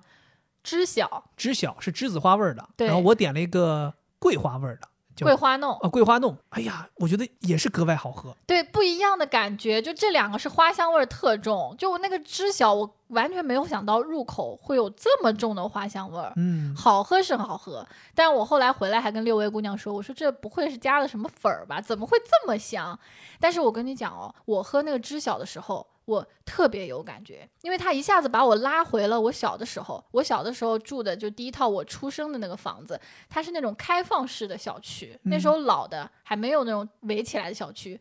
一楼一般住的都是那种腿脚不太好的爷爷奶奶，他们就会在自己小院里面种栀子花。哦，夏天的晚上，我经过楼下爷爷奶奶的家，闻到那个味道，我觉得好香。然后我又会抬头看天，那个时候天空还是那种月明星稀，就能看到星星的。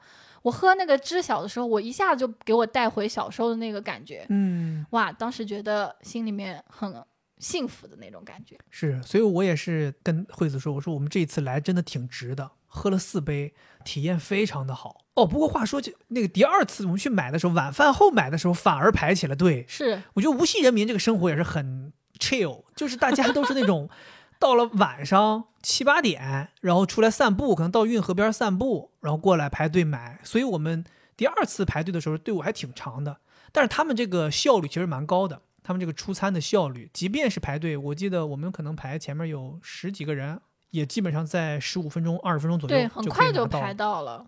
所以我觉得江浙沪这附近的，尤其是上海这边，如果你真的很喜欢喝，驱车两个小时去喝，其实也是蛮值得的。我跟六位姑娘安利了好久，我说这个茶颜悦色真的好喝。她跟我说说你可别说了，说他们办公室有一个主任，嗯，暑假的时候去长沙出差喝了。喝了回来就每天都跟他念叨，说：“哎，那个茶颜悦色真好喝。”他说：“你们俩有完没完？”六位姑娘，真的挺好喝的。我 我嗯以前不觉得，我这一次喝，我发现也可能是季节的原因，就正好很适合喝这种茶饮。嗯，可能也是我们现在喝的很多在城市里的奶茶都太过于注重果茶这个东西了，嗯。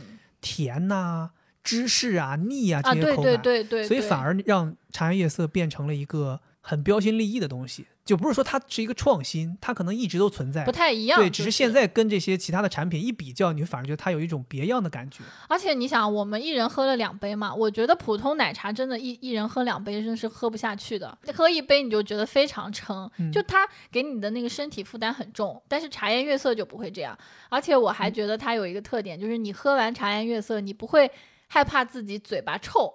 哦，就是奶茶，我喝完我总会担心这个，乳制品太多了。对，就会有嘴巴臭。但是喝这个茶颜悦色就不会，你就觉得非常香，你特别想跟人家说话，哎，闻一下我嘴里的栀子香吧。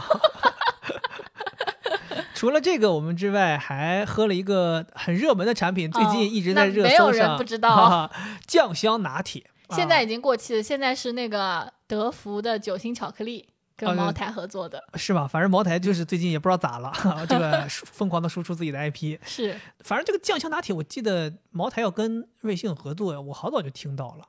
然后有一天突然间你跟我说，你说啊要点了，好像那一天是开始卖是吧？那天开始卖，但我是从来不知道，我是从朋友圈看到有人在发，我想，哎，这东西挺有意思的，他们好像这个宣发就是提前会走了一段时间，就是有哦说茅台好像在合作，或者说茅台可能最近一直在合作吧，你频繁能看到。然后有一天早上起来，惠子就兴冲冲的说要点这个东西，不光给我们点了，还给我们两边的爸妈都点了。对，所以你就知道他这个合作给人造成的那种心理冲击，就是所有人都想试一下那种感觉。我喝吧，怎么说呢？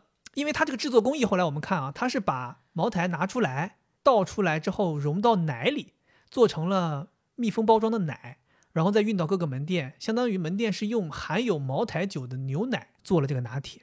你在喝的时候呢，你就能感觉到第一口酒味是很浓的，这个感觉不亚于你真真儿的喝白酒，就是它会有一种往上冲，对往回反顶的那个感觉。但是呢，又因为它是一个奶制品。嗯，所以它是一种乳制品和白酒混合的感觉。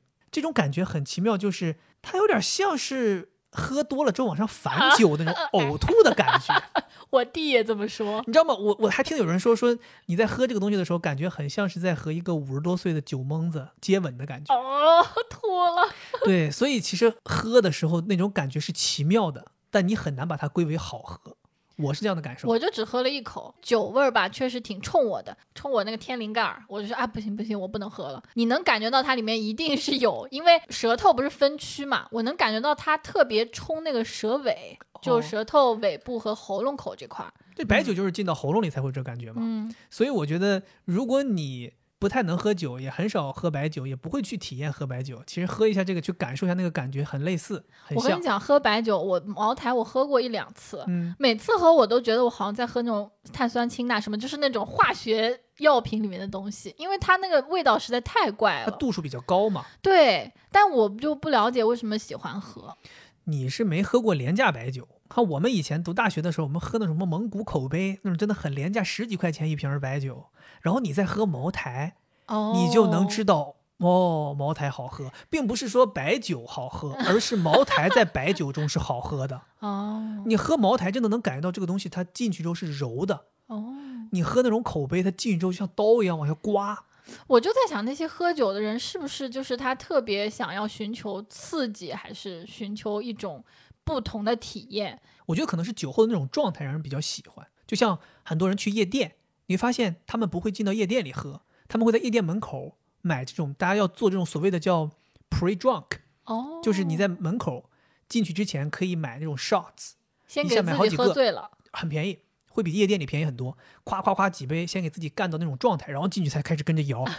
其实大家喜欢的是那个喝醉、半醉半醒，或者说微醺，甚至有些人甚至会喜欢彻底喝醉的那种状态。嗯你，会觉得好像啊，我很自由，我不受束缚，甚至有一些可以不负责任。明白。这次我们点这个酱香拿铁，还有特别有意思的就是你刚刚说的，我们给各自的父母也点了嘛，然后我们两边父母的这个反应非常有意思。天差地别。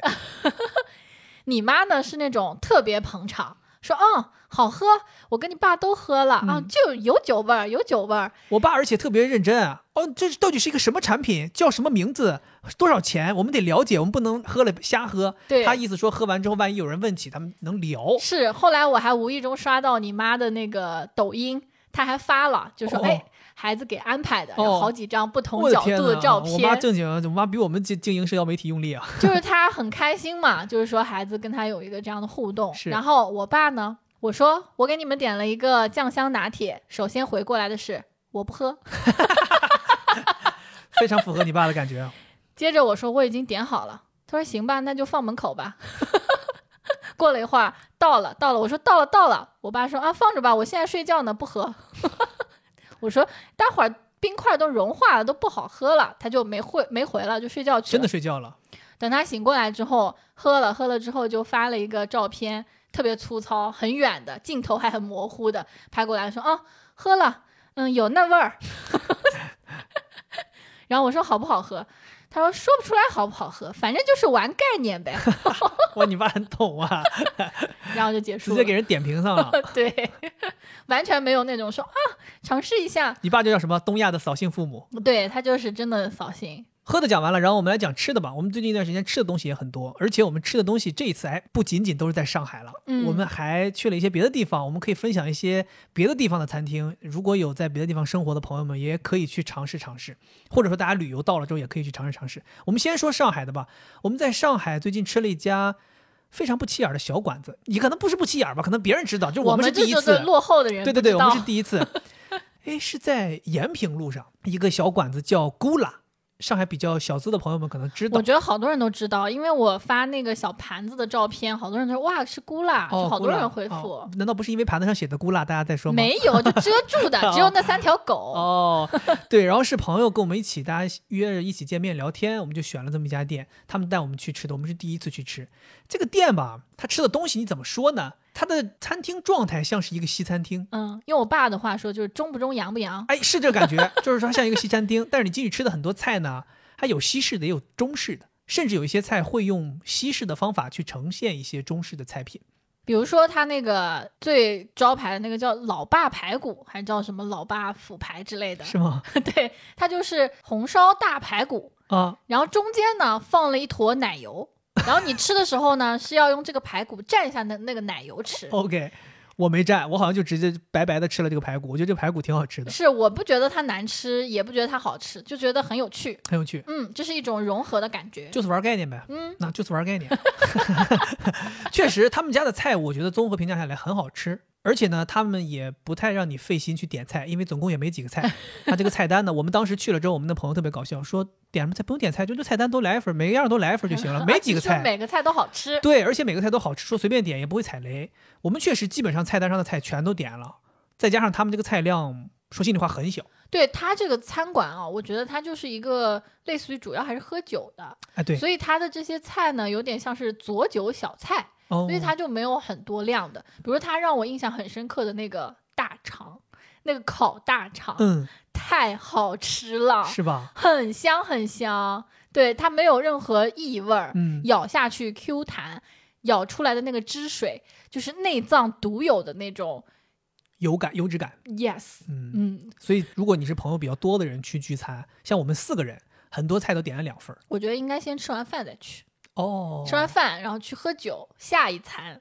我最喜欢是他们有一个薯条，啊，哇，那个薯条真的是我好久没有吃到那么好吃的薯条了。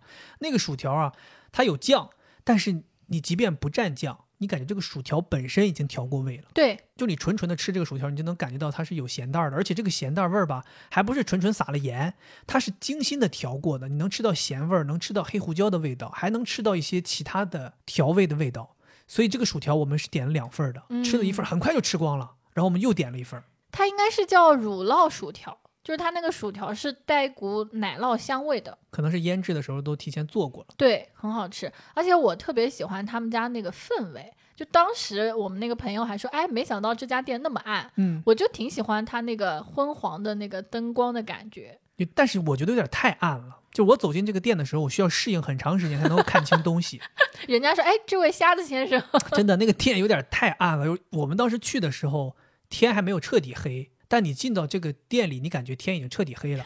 它的玻璃和门好像都贴了那种膜儿，他专门要营造那种昏黄的那个感觉，因为它就是喝酒的店，它它有点夸张了，就是菜。上来之后我都看不清菜。你需要用手机打电我最后有话，时候问，就是这个东西上来是什么，有点看不清楚，就 太暗了。但我就偏偏喜欢这种有点暗暗的感觉，哦，它比欢桃还是要亮一点。上海这些店真的是省电的。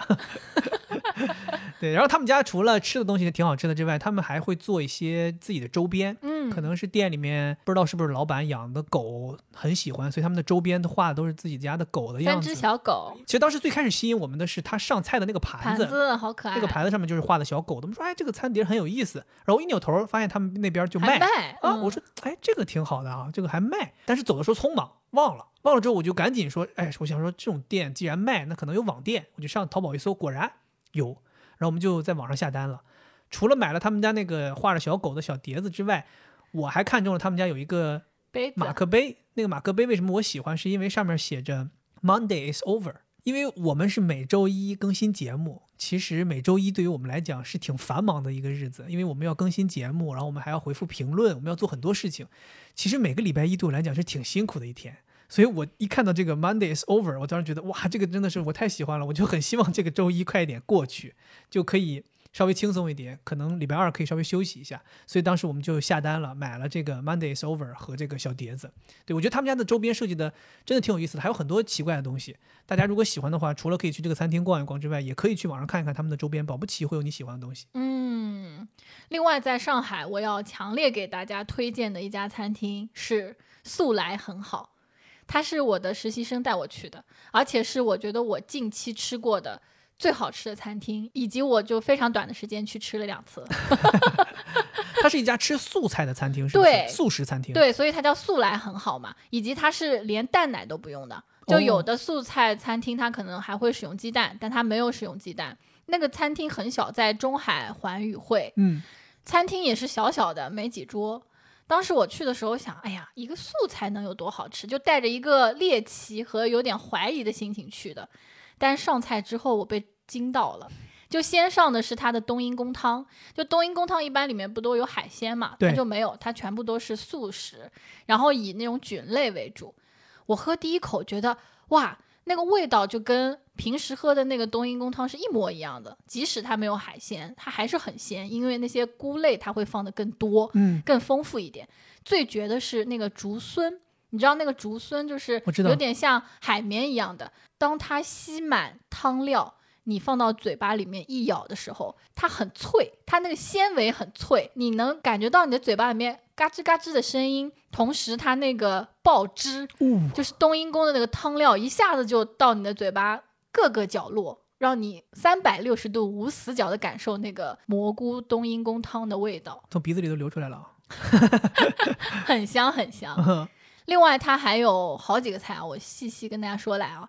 它有两个菜是它的那种假肉菜，一个是手撕鸡，一个是牛排还是肉排的，假肉菜是什么意思？就是假的用豆制品做的模拟鸡和肉排。哦，哎，这个是我喜欢的，因为我之前有吃过一些，对对对，因为之前我吃过一些餐厅所谓的素食，他们就没有这个东西，他就纯的用的是素素对，菜，就是所有菜都就是做个素菜嘛。藕啊，做个豆角啊，就做这些东西，没有做这种假肉。我是觉得能做假肉的素食餐厅是厉害的，嗯，这个体验是我喜欢的。然后它的体验是什么样的呢？它没有肉的味道是没有的，但是它那个 口感是很肉的。就那个手撕鸡啊，它是那种有点柴的鸡肉的那种口感，用豆制品模拟的，对。然后肉排呢，就是嚼起来很像是那种猪排的那种感觉，天哪，嗯那个挺厉害的。但同时到你嘴巴里面的是它特殊的调料的味道以及豆香味儿，嗯，嗯，所以就很好吃，而且它吃进去没负担呢。就吃进去之后，你不会觉得哎，好像胃动力不足啊之类的，就很舒服、很清爽。除了这种之外，它还有披萨，就那种薄饼，然后全部都是素的。我特别喜欢吃它那个牛油果酸奶的薄饼，一块薄饼上面牛油果绿颜色的，而且就整个就撒了那种可能牛油果的酱啊或者粉，然后吃多新鲜的牛油果不是绿颜色，难道是粉颜色的吗 它不是说一块一块牛油果在上面，饼还是黄的，它就整个饼都是绿颜色的。？OK OK，然后牛油果夹杂着这个酸奶的口感，再加上脆饼脆脆的感觉，你一下子就能吃掉半张。就正常披萨，我真的有的时候吃一块就够了，但这个你就吃半张，你都觉得很开心。另外，它还有一个菜是蘑菇。我们在吃烤肉的时候，有的时候喜欢把那个蘑菇不是翻过来，口蘑放在那个烤盘上面烤，它会烧出来那个蘑菇的汁水在里面。它这个菜就是一大盆都是这种，然后里面可能还有点别的东西，你吃起来就觉得非常清甜，嗯，很香，很好吃。另外，它还有一些甜品，其中有一个让我印象深刻的就是它的芝士蛋糕，就它叫芝士蛋糕，长相也是跟芝士蛋糕一模一样，但它是用豆腐做的。哇，然后他把那个豆腐好像压得很实，就模拟那个奶酪的那种感觉。哦，哇，这个很香，很好吃。这个它倒吃不出太多豆腐的味道，你就好像你觉得你好像在吃奶酪，因为你用舌头一捻，你就感觉那个豆腐在那个你的嘴里面就被碾扁了，然后裹在你的舌头上面，就那个感觉。哇，听起来好期待这个餐厅啊！对，就是它不仅好吃，同时你又会去思考它这个制作很用心。为什么我说期待？是因为你别看他这个人一个礼拜去吃了两次，但是我都没有去。这个人两次都是跟别的朋友约了在那个餐厅，嗯，真的真的他，吃了两次之后强烈推荐让我去，以至于有一次他好像还打包回来了一些剩菜，非要让我尝一尝。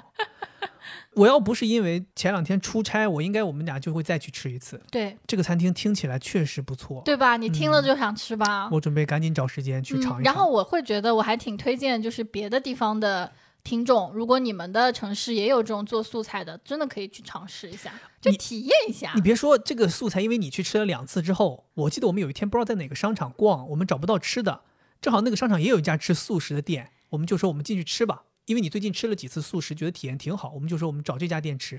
结果那家素食店就是我们刚才吐槽那种，就纯纯只会做蔬菜，对对，不好吃，就给你做个豆，腐呀，做个豆角啊，做个炒青菜啊，做个什么糖藕啊，就这样了，仅此而已，没有这种仿肉菜。对这种模拟真的我觉得这种就是。愧为一个合格的素食餐厅。我觉得真正厉害的素食餐厅就是要能够既做素菜又能够模拟肉菜，嗯，这我觉得是厉害的。是 OK，两家上海的餐厅聊完了，我们聊聊外地的吧。好嗯最近因为我的一些出差，我们还吃了一些外地的餐厅。前两天我自己去了一次广州，哎呀，又去到广州了。回想起我上一次去广州，一天晚上吃了五家餐厅，而且我落地的时候已经是五点钟了。嗯，一顿晚饭从五点到十一点，我吃了五家餐厅，所以你就可想而知，广州遍地都是美食。美食，哎，我真的太羡慕这在生活在广州的人了。我这次去广州也是因为工作，大家一起去餐厅吃饭，去了一家广州非常有名的餐厅，应该说出来，在广州甚至不在广州的人可能都知道，叫炳胜，应该是广州当地非常牛逼的一家餐厅。我其实上一次去广州吃过一次炳胜，我当时不了解，我以为叫炳胜就都是炳胜，这次我才真正了解。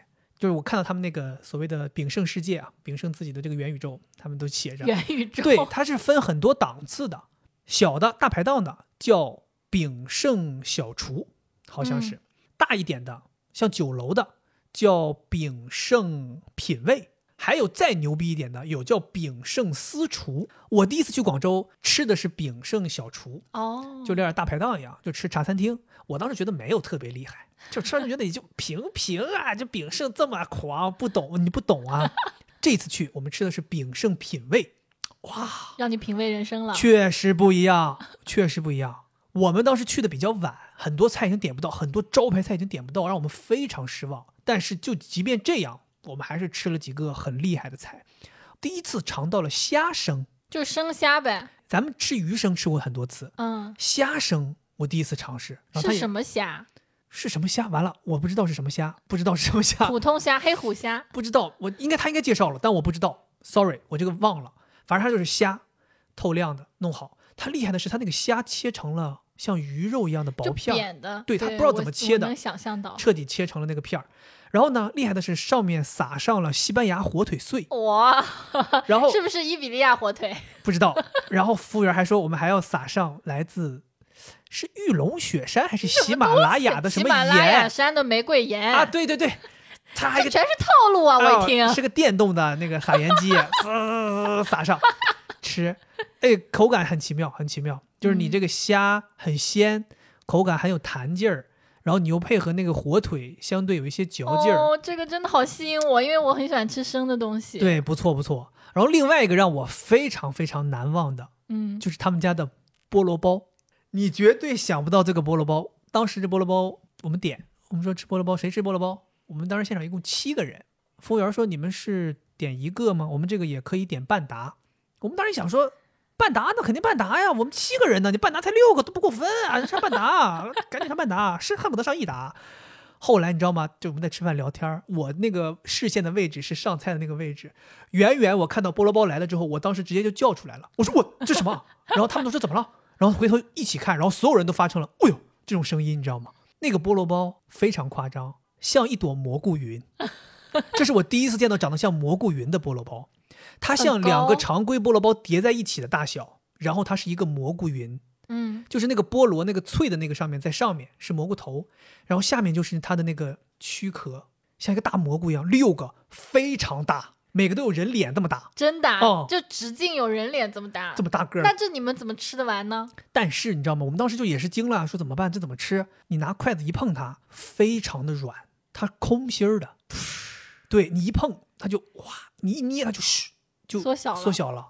那感觉真太棒了那感觉真太棒了。然后你拿起来吃的时候，它就上面那个我说的那个脆的地方是脆的，底下地方非常的软，就是那个软有点像，就我们那边的舒话芙蕾，就宣的，嗯你，懂吗？就我们大连话叫宣乎，就很宣。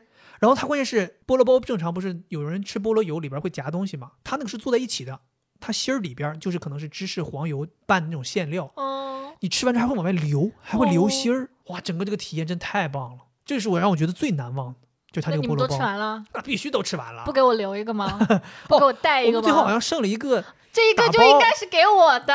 剩了一个打包了，嗯哇，太好吃了，真的太好吃了。嗯，听着好想吃。还有呢？还有什么？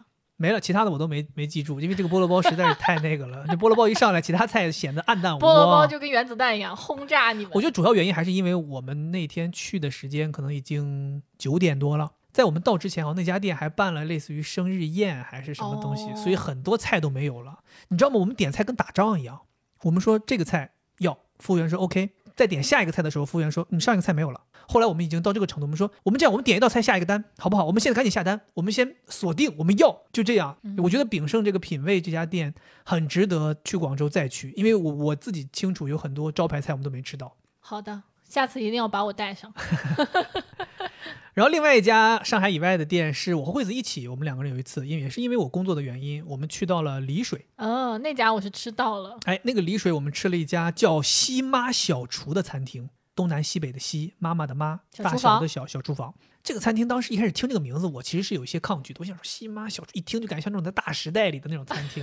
我说你怎么能好吃？进去之后，哇，里面座无虚席，人很多，还要等位。关键最厉害的是，你发现每一桌的菜基本都长得一样。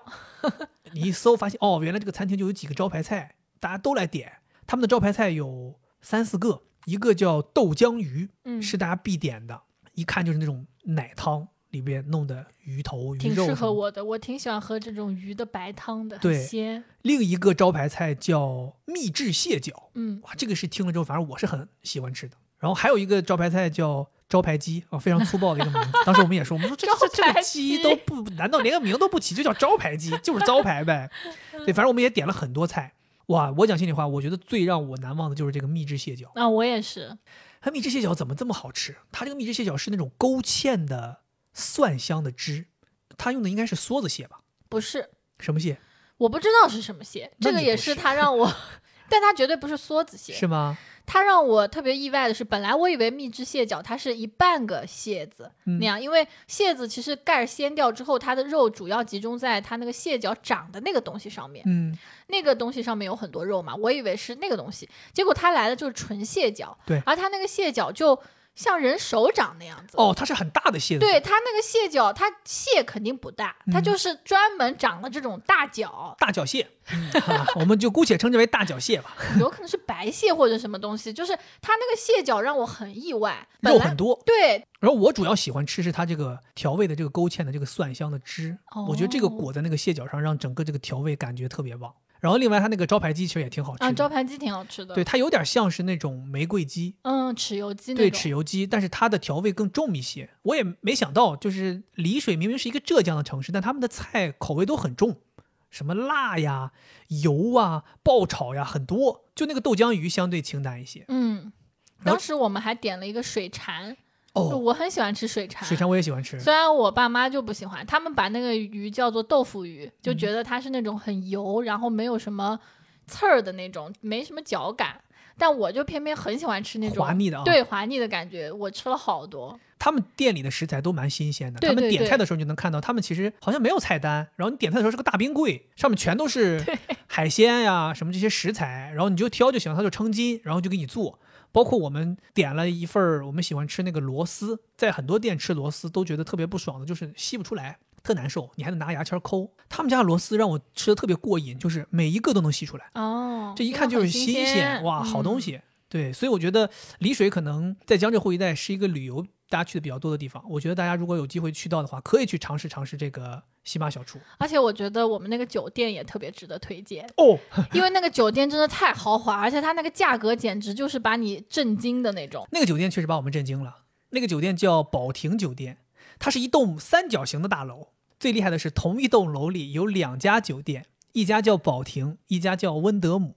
那个酒店，我跟你讲，就我觉得已经可以堪比上海丽思卡尔顿、浦东丽思卡尔顿的水准了。嗯，至少它的装修和样式是的，而且是一个新装修的酒店，新装修的。我们去住花了人民币不足五百块，对，四百多块，嗯你，可以住到这样的品质，大落地窗、山景，我的妈，那个房间巨大，巨大，所有都是电动的，对，浴缸特别大，洗手台好几个，整体来讲就是我觉得在上海至少是两千五以上的级别。我都觉得都可能都得干到三千五，对，就这个水平，在那边就四百五。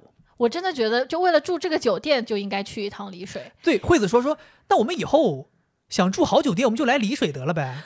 这此这高铁才多长时间？一个多小时对啊，就到了。那个酒店它奇妙就奇妙在它同一栋楼里有两家酒店，品质是一样的。宝亭和温德姆共享一栋楼，共享一栋设施，但是宝亭只要四百多块钱，那个温德姆要将近七百多块。原因就是因为好像你如果去宝亭，你是用不了这个楼里的健身房的，你想用的话，你要多交一百五十块钱。然后你要是订那个温德姆的话，你就可以用这个健身房，对免费用，就这个差距。但是他们两个人的房间、房型什么都是一样的。是啊，包括早餐都是在一起吃的。对虽然说进去的门儿不是一个，我还当时还说，你看，哎，早餐不一样。嗯结果发现门儿进去之后中间是通的。对 对对，我是要提醒大家，就是不要旺季去，因为当时我们去的时候是旺季，就虽然它设施什么全都很好，但是人一旦多起来，你还是觉得乌泱乌泱很烦。对当时我们吃早饭。那个早饭呀，巨丰盛、巨豪华，但是因为人实在太多了，你有一种在逛集市的感觉。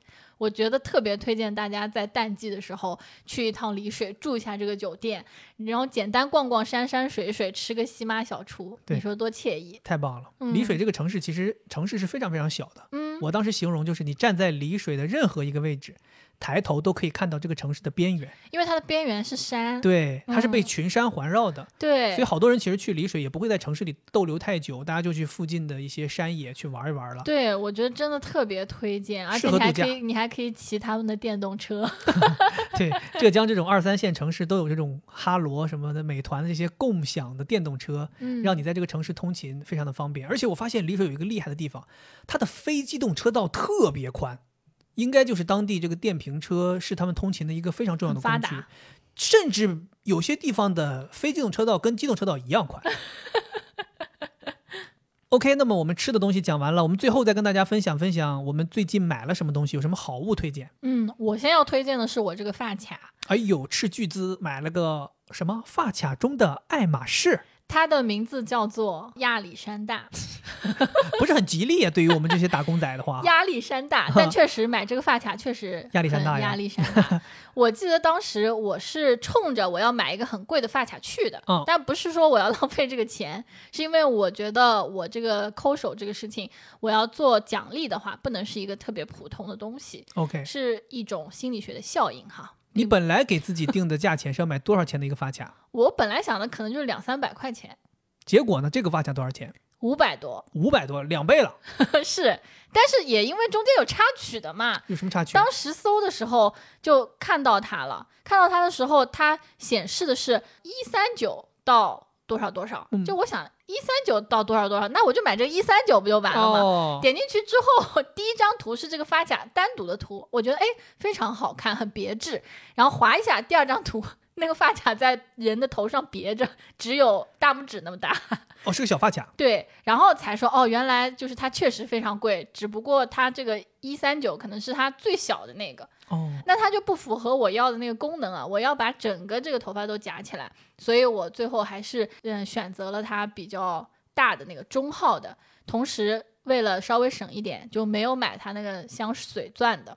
就他们家比较出名的，就是因为它的那个钻好像也挺好的，嗯，但凡加上这个钻，它就是往上千了走了。天哪，哎，当时我就想，哎，谁会花那么多钱买这个发夹？你还真别说，就是我。我前两天去做一个节目，有一个嘉宾，他就带着那个镶水钻的那个发卡。哎呀，所以你如果没见过我这个，你就不知道他那个是对。我就是因为知道你买了这个，我一看我说哇，有品位，不一样，一下对这个人这个整个格调就上去了。其实我对这个发卡心路历程非常波折。我买它的时候，对于我这种葛朗台式的人物，其实是非常的痛苦的。嗯，但我这个话都放出去了，我得买啊，我就买了。买完之后就一直都非常忐忑，就没有那种购物的快乐。它到了之后呢，我就更不快乐了。大家看了那个拆箱的视频，打开之后它很轻很轻，而且质感也不是我想象的那种非常好的那种感觉，就义乌小商品市场就到处都有那种。这么差吗？但是用了几天之后，我觉得确实是很好。哦，峰回路转，我以为你是要踩的呢。没有没有，用了几天之后，我真的觉得特别好，因为贵有贵的道理了。对它的那个，你摁它就把它摁开，弹拢，它的那个过程是非常治愈的，很滑，就是我以前用过的发卡从来没有感受过的那个感觉，哦，可能有一种摁钱的感觉。然后它把你的头发夹起来之后，正因为它非常非常的轻，所以你就会感觉没有任何负担，没有在佩戴感。对，嗯，而且它在夹你头发的时候都要碰到你的皮肤嘛，你也会觉得很轻柔，而且它的爪力又很强，你随便怎么动它也不会掉下来，嗯，所以整体来讲我会觉得嗯不错，而且它的那个长相也是挺耐看的，越看越觉得它好看那种。对我看这个发卡，我觉得如果要市面上不是仿它，也没有见到跟它长得一样的，所以它这个个设计应该还蛮独特的。是，但我觉得这我们怎么可能不仿呢？你搜到仿的了吗？我又不，我又不用发卡，我怎么知道？我主要也对于这个东西也不是很在意，哦所以我为什么把这东西设置成我自己不挠手的奖励，也是希望我自己可以在对自己的打扮呀、装饰上面能够用心一点。其实我在搜索买一个发卡这件事情上也很累，嗯，就我知道我不擅长做这个事情，但我就是希望我自己能够。通过各种不同的形式，能够更加热爱生活一点，所以就设了这个奖励，然后体验了一下这个发卡，并不是说我们消费水平已经到了这个程度，现在带着它我还是很小心的。以前啊，我那个三块钱六个的发卡，我都是随便到处乱扔，夹在包上怎么样的，这个我就很害怕它掉到地上。每天晚上我都小心翼翼把它夹在毛巾上面，然后如果毛巾因为转动导致它碰到墙了，我都觉得哎呀它碰到墙了，但可能过几天之后就会好了。我觉得为这种好的设计去买单，其实是一件很好的事情，因为有一些东西有仿的或者有类似的，但其实就像你刚才讲到那些体验，可能你必须要花到这个钱，你才能体验到这个东西的。嗯，所以我现在觉得，我们可以花更多的钱买更少的东西，但是你买更好的东西，这样的话，你能够体验到一些非常独特的设计和使用体验。嗯，我觉得这个产品它肯定品牌溢价是非常非常高的，嗯因为你能感觉出来这东西绝对不可能五百多块钱需要，但是我会觉得它很适合送人，因为就你会觉得这很是高级，对，然后你送给你比较喜欢的、在意的女生。彰显了你的品味。啊，同时它又会经常使用没，就觉得也挺实用的。你说到这个为好的设计买单，我这段时间也买了一个东西，是出于这个原因，就是前两天我们一起去无锡，在那个运河会逛嘛，然后偶然间就看到一家杂货店，叫不可商店，然后我们就进去逛嘛，哎，巧了，就因为进去逛那个店，了解到了一个新知识，知道了一家新的店铺，是一家日本的百年杂货店，嗯，叫中川正七商店。因为我们当时进那个不可商店进去之后，他正好在办这个中川正七商店的一个展览，所以我们才在那个店里面了解到了，嗯他展出了很多这个中川正七商店的一些产品。后来我们去研究了一下，就这个中川正七商店，它其实是一个日本的一个非常历史悠久的杂货店的品牌，它一七一六年就创立了。它在二零一六年的时候已经过了三百年了，相当于它现在已经有三百多年的历史了。它最早的时候是卖日本的一种非常高品质的手工艺麻织品，就是麻织的一种东西，叫奈良晒，好像它是卖这个东西起家的，它就相当于是一个纺织商店起家的。哦，但后来随着年头越来越多，就是老百姓用纺织品也越来越少了，它就开始变成一个综合性的杂货商店、生活用品、艺术品的这种工艺品的商店。然后我也是因为到那个店才发现，哦，原来他们有这么多好看的东西。当时我就在那个无锡那家店看到他们在柜台里面、橱窗里面展出了一个这个中川正七的一个虎年的一个小碟子，可能差不多就是像咖啡碟儿这么大的一个小碟子吧，做的非常精美。嗯，它在那个盘子中心是一个黄色的飞跃的一个老虎，然后四周用各种各样的颜色装饰的边。当时一看到，我觉得哇，这个东西好漂亮。然后旁边摆着一个同款的一个虎年的一个，嗯，像小盒子，带盖子的那种小盒子，就有点像那个古代放胭脂的那种小盒子。我当时觉得，我说这东西是一套吗？他说不是，是单开卖的。我觉得真的很好看，我甚至都想买。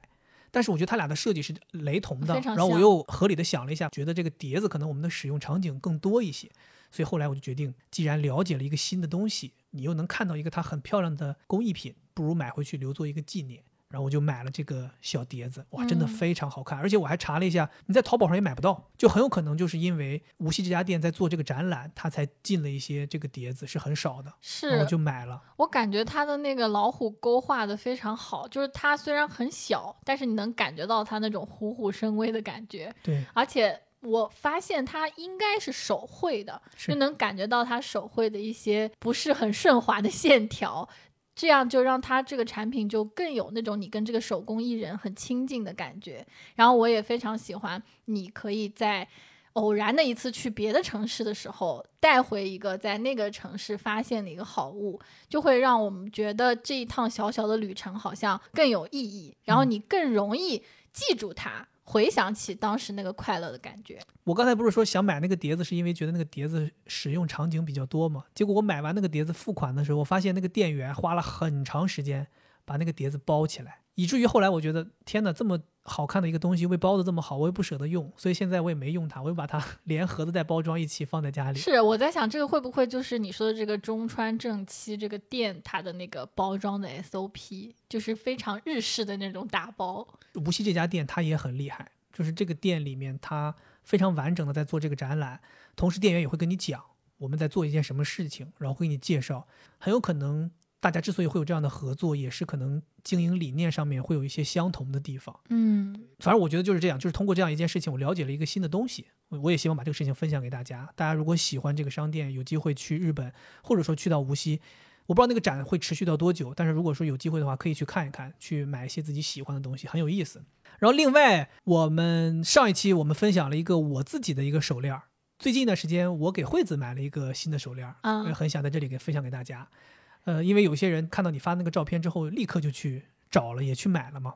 那个手链儿是一个来自丹麦的一个品牌，名字叫 Annie Lu，可能有一些朋友有听过，是一个非常五彩斑斓的女士饰品的一个品牌。我其实最开始的时候是有一次我自己偶然间看到了，我自己特别喜欢，哦我特别想买。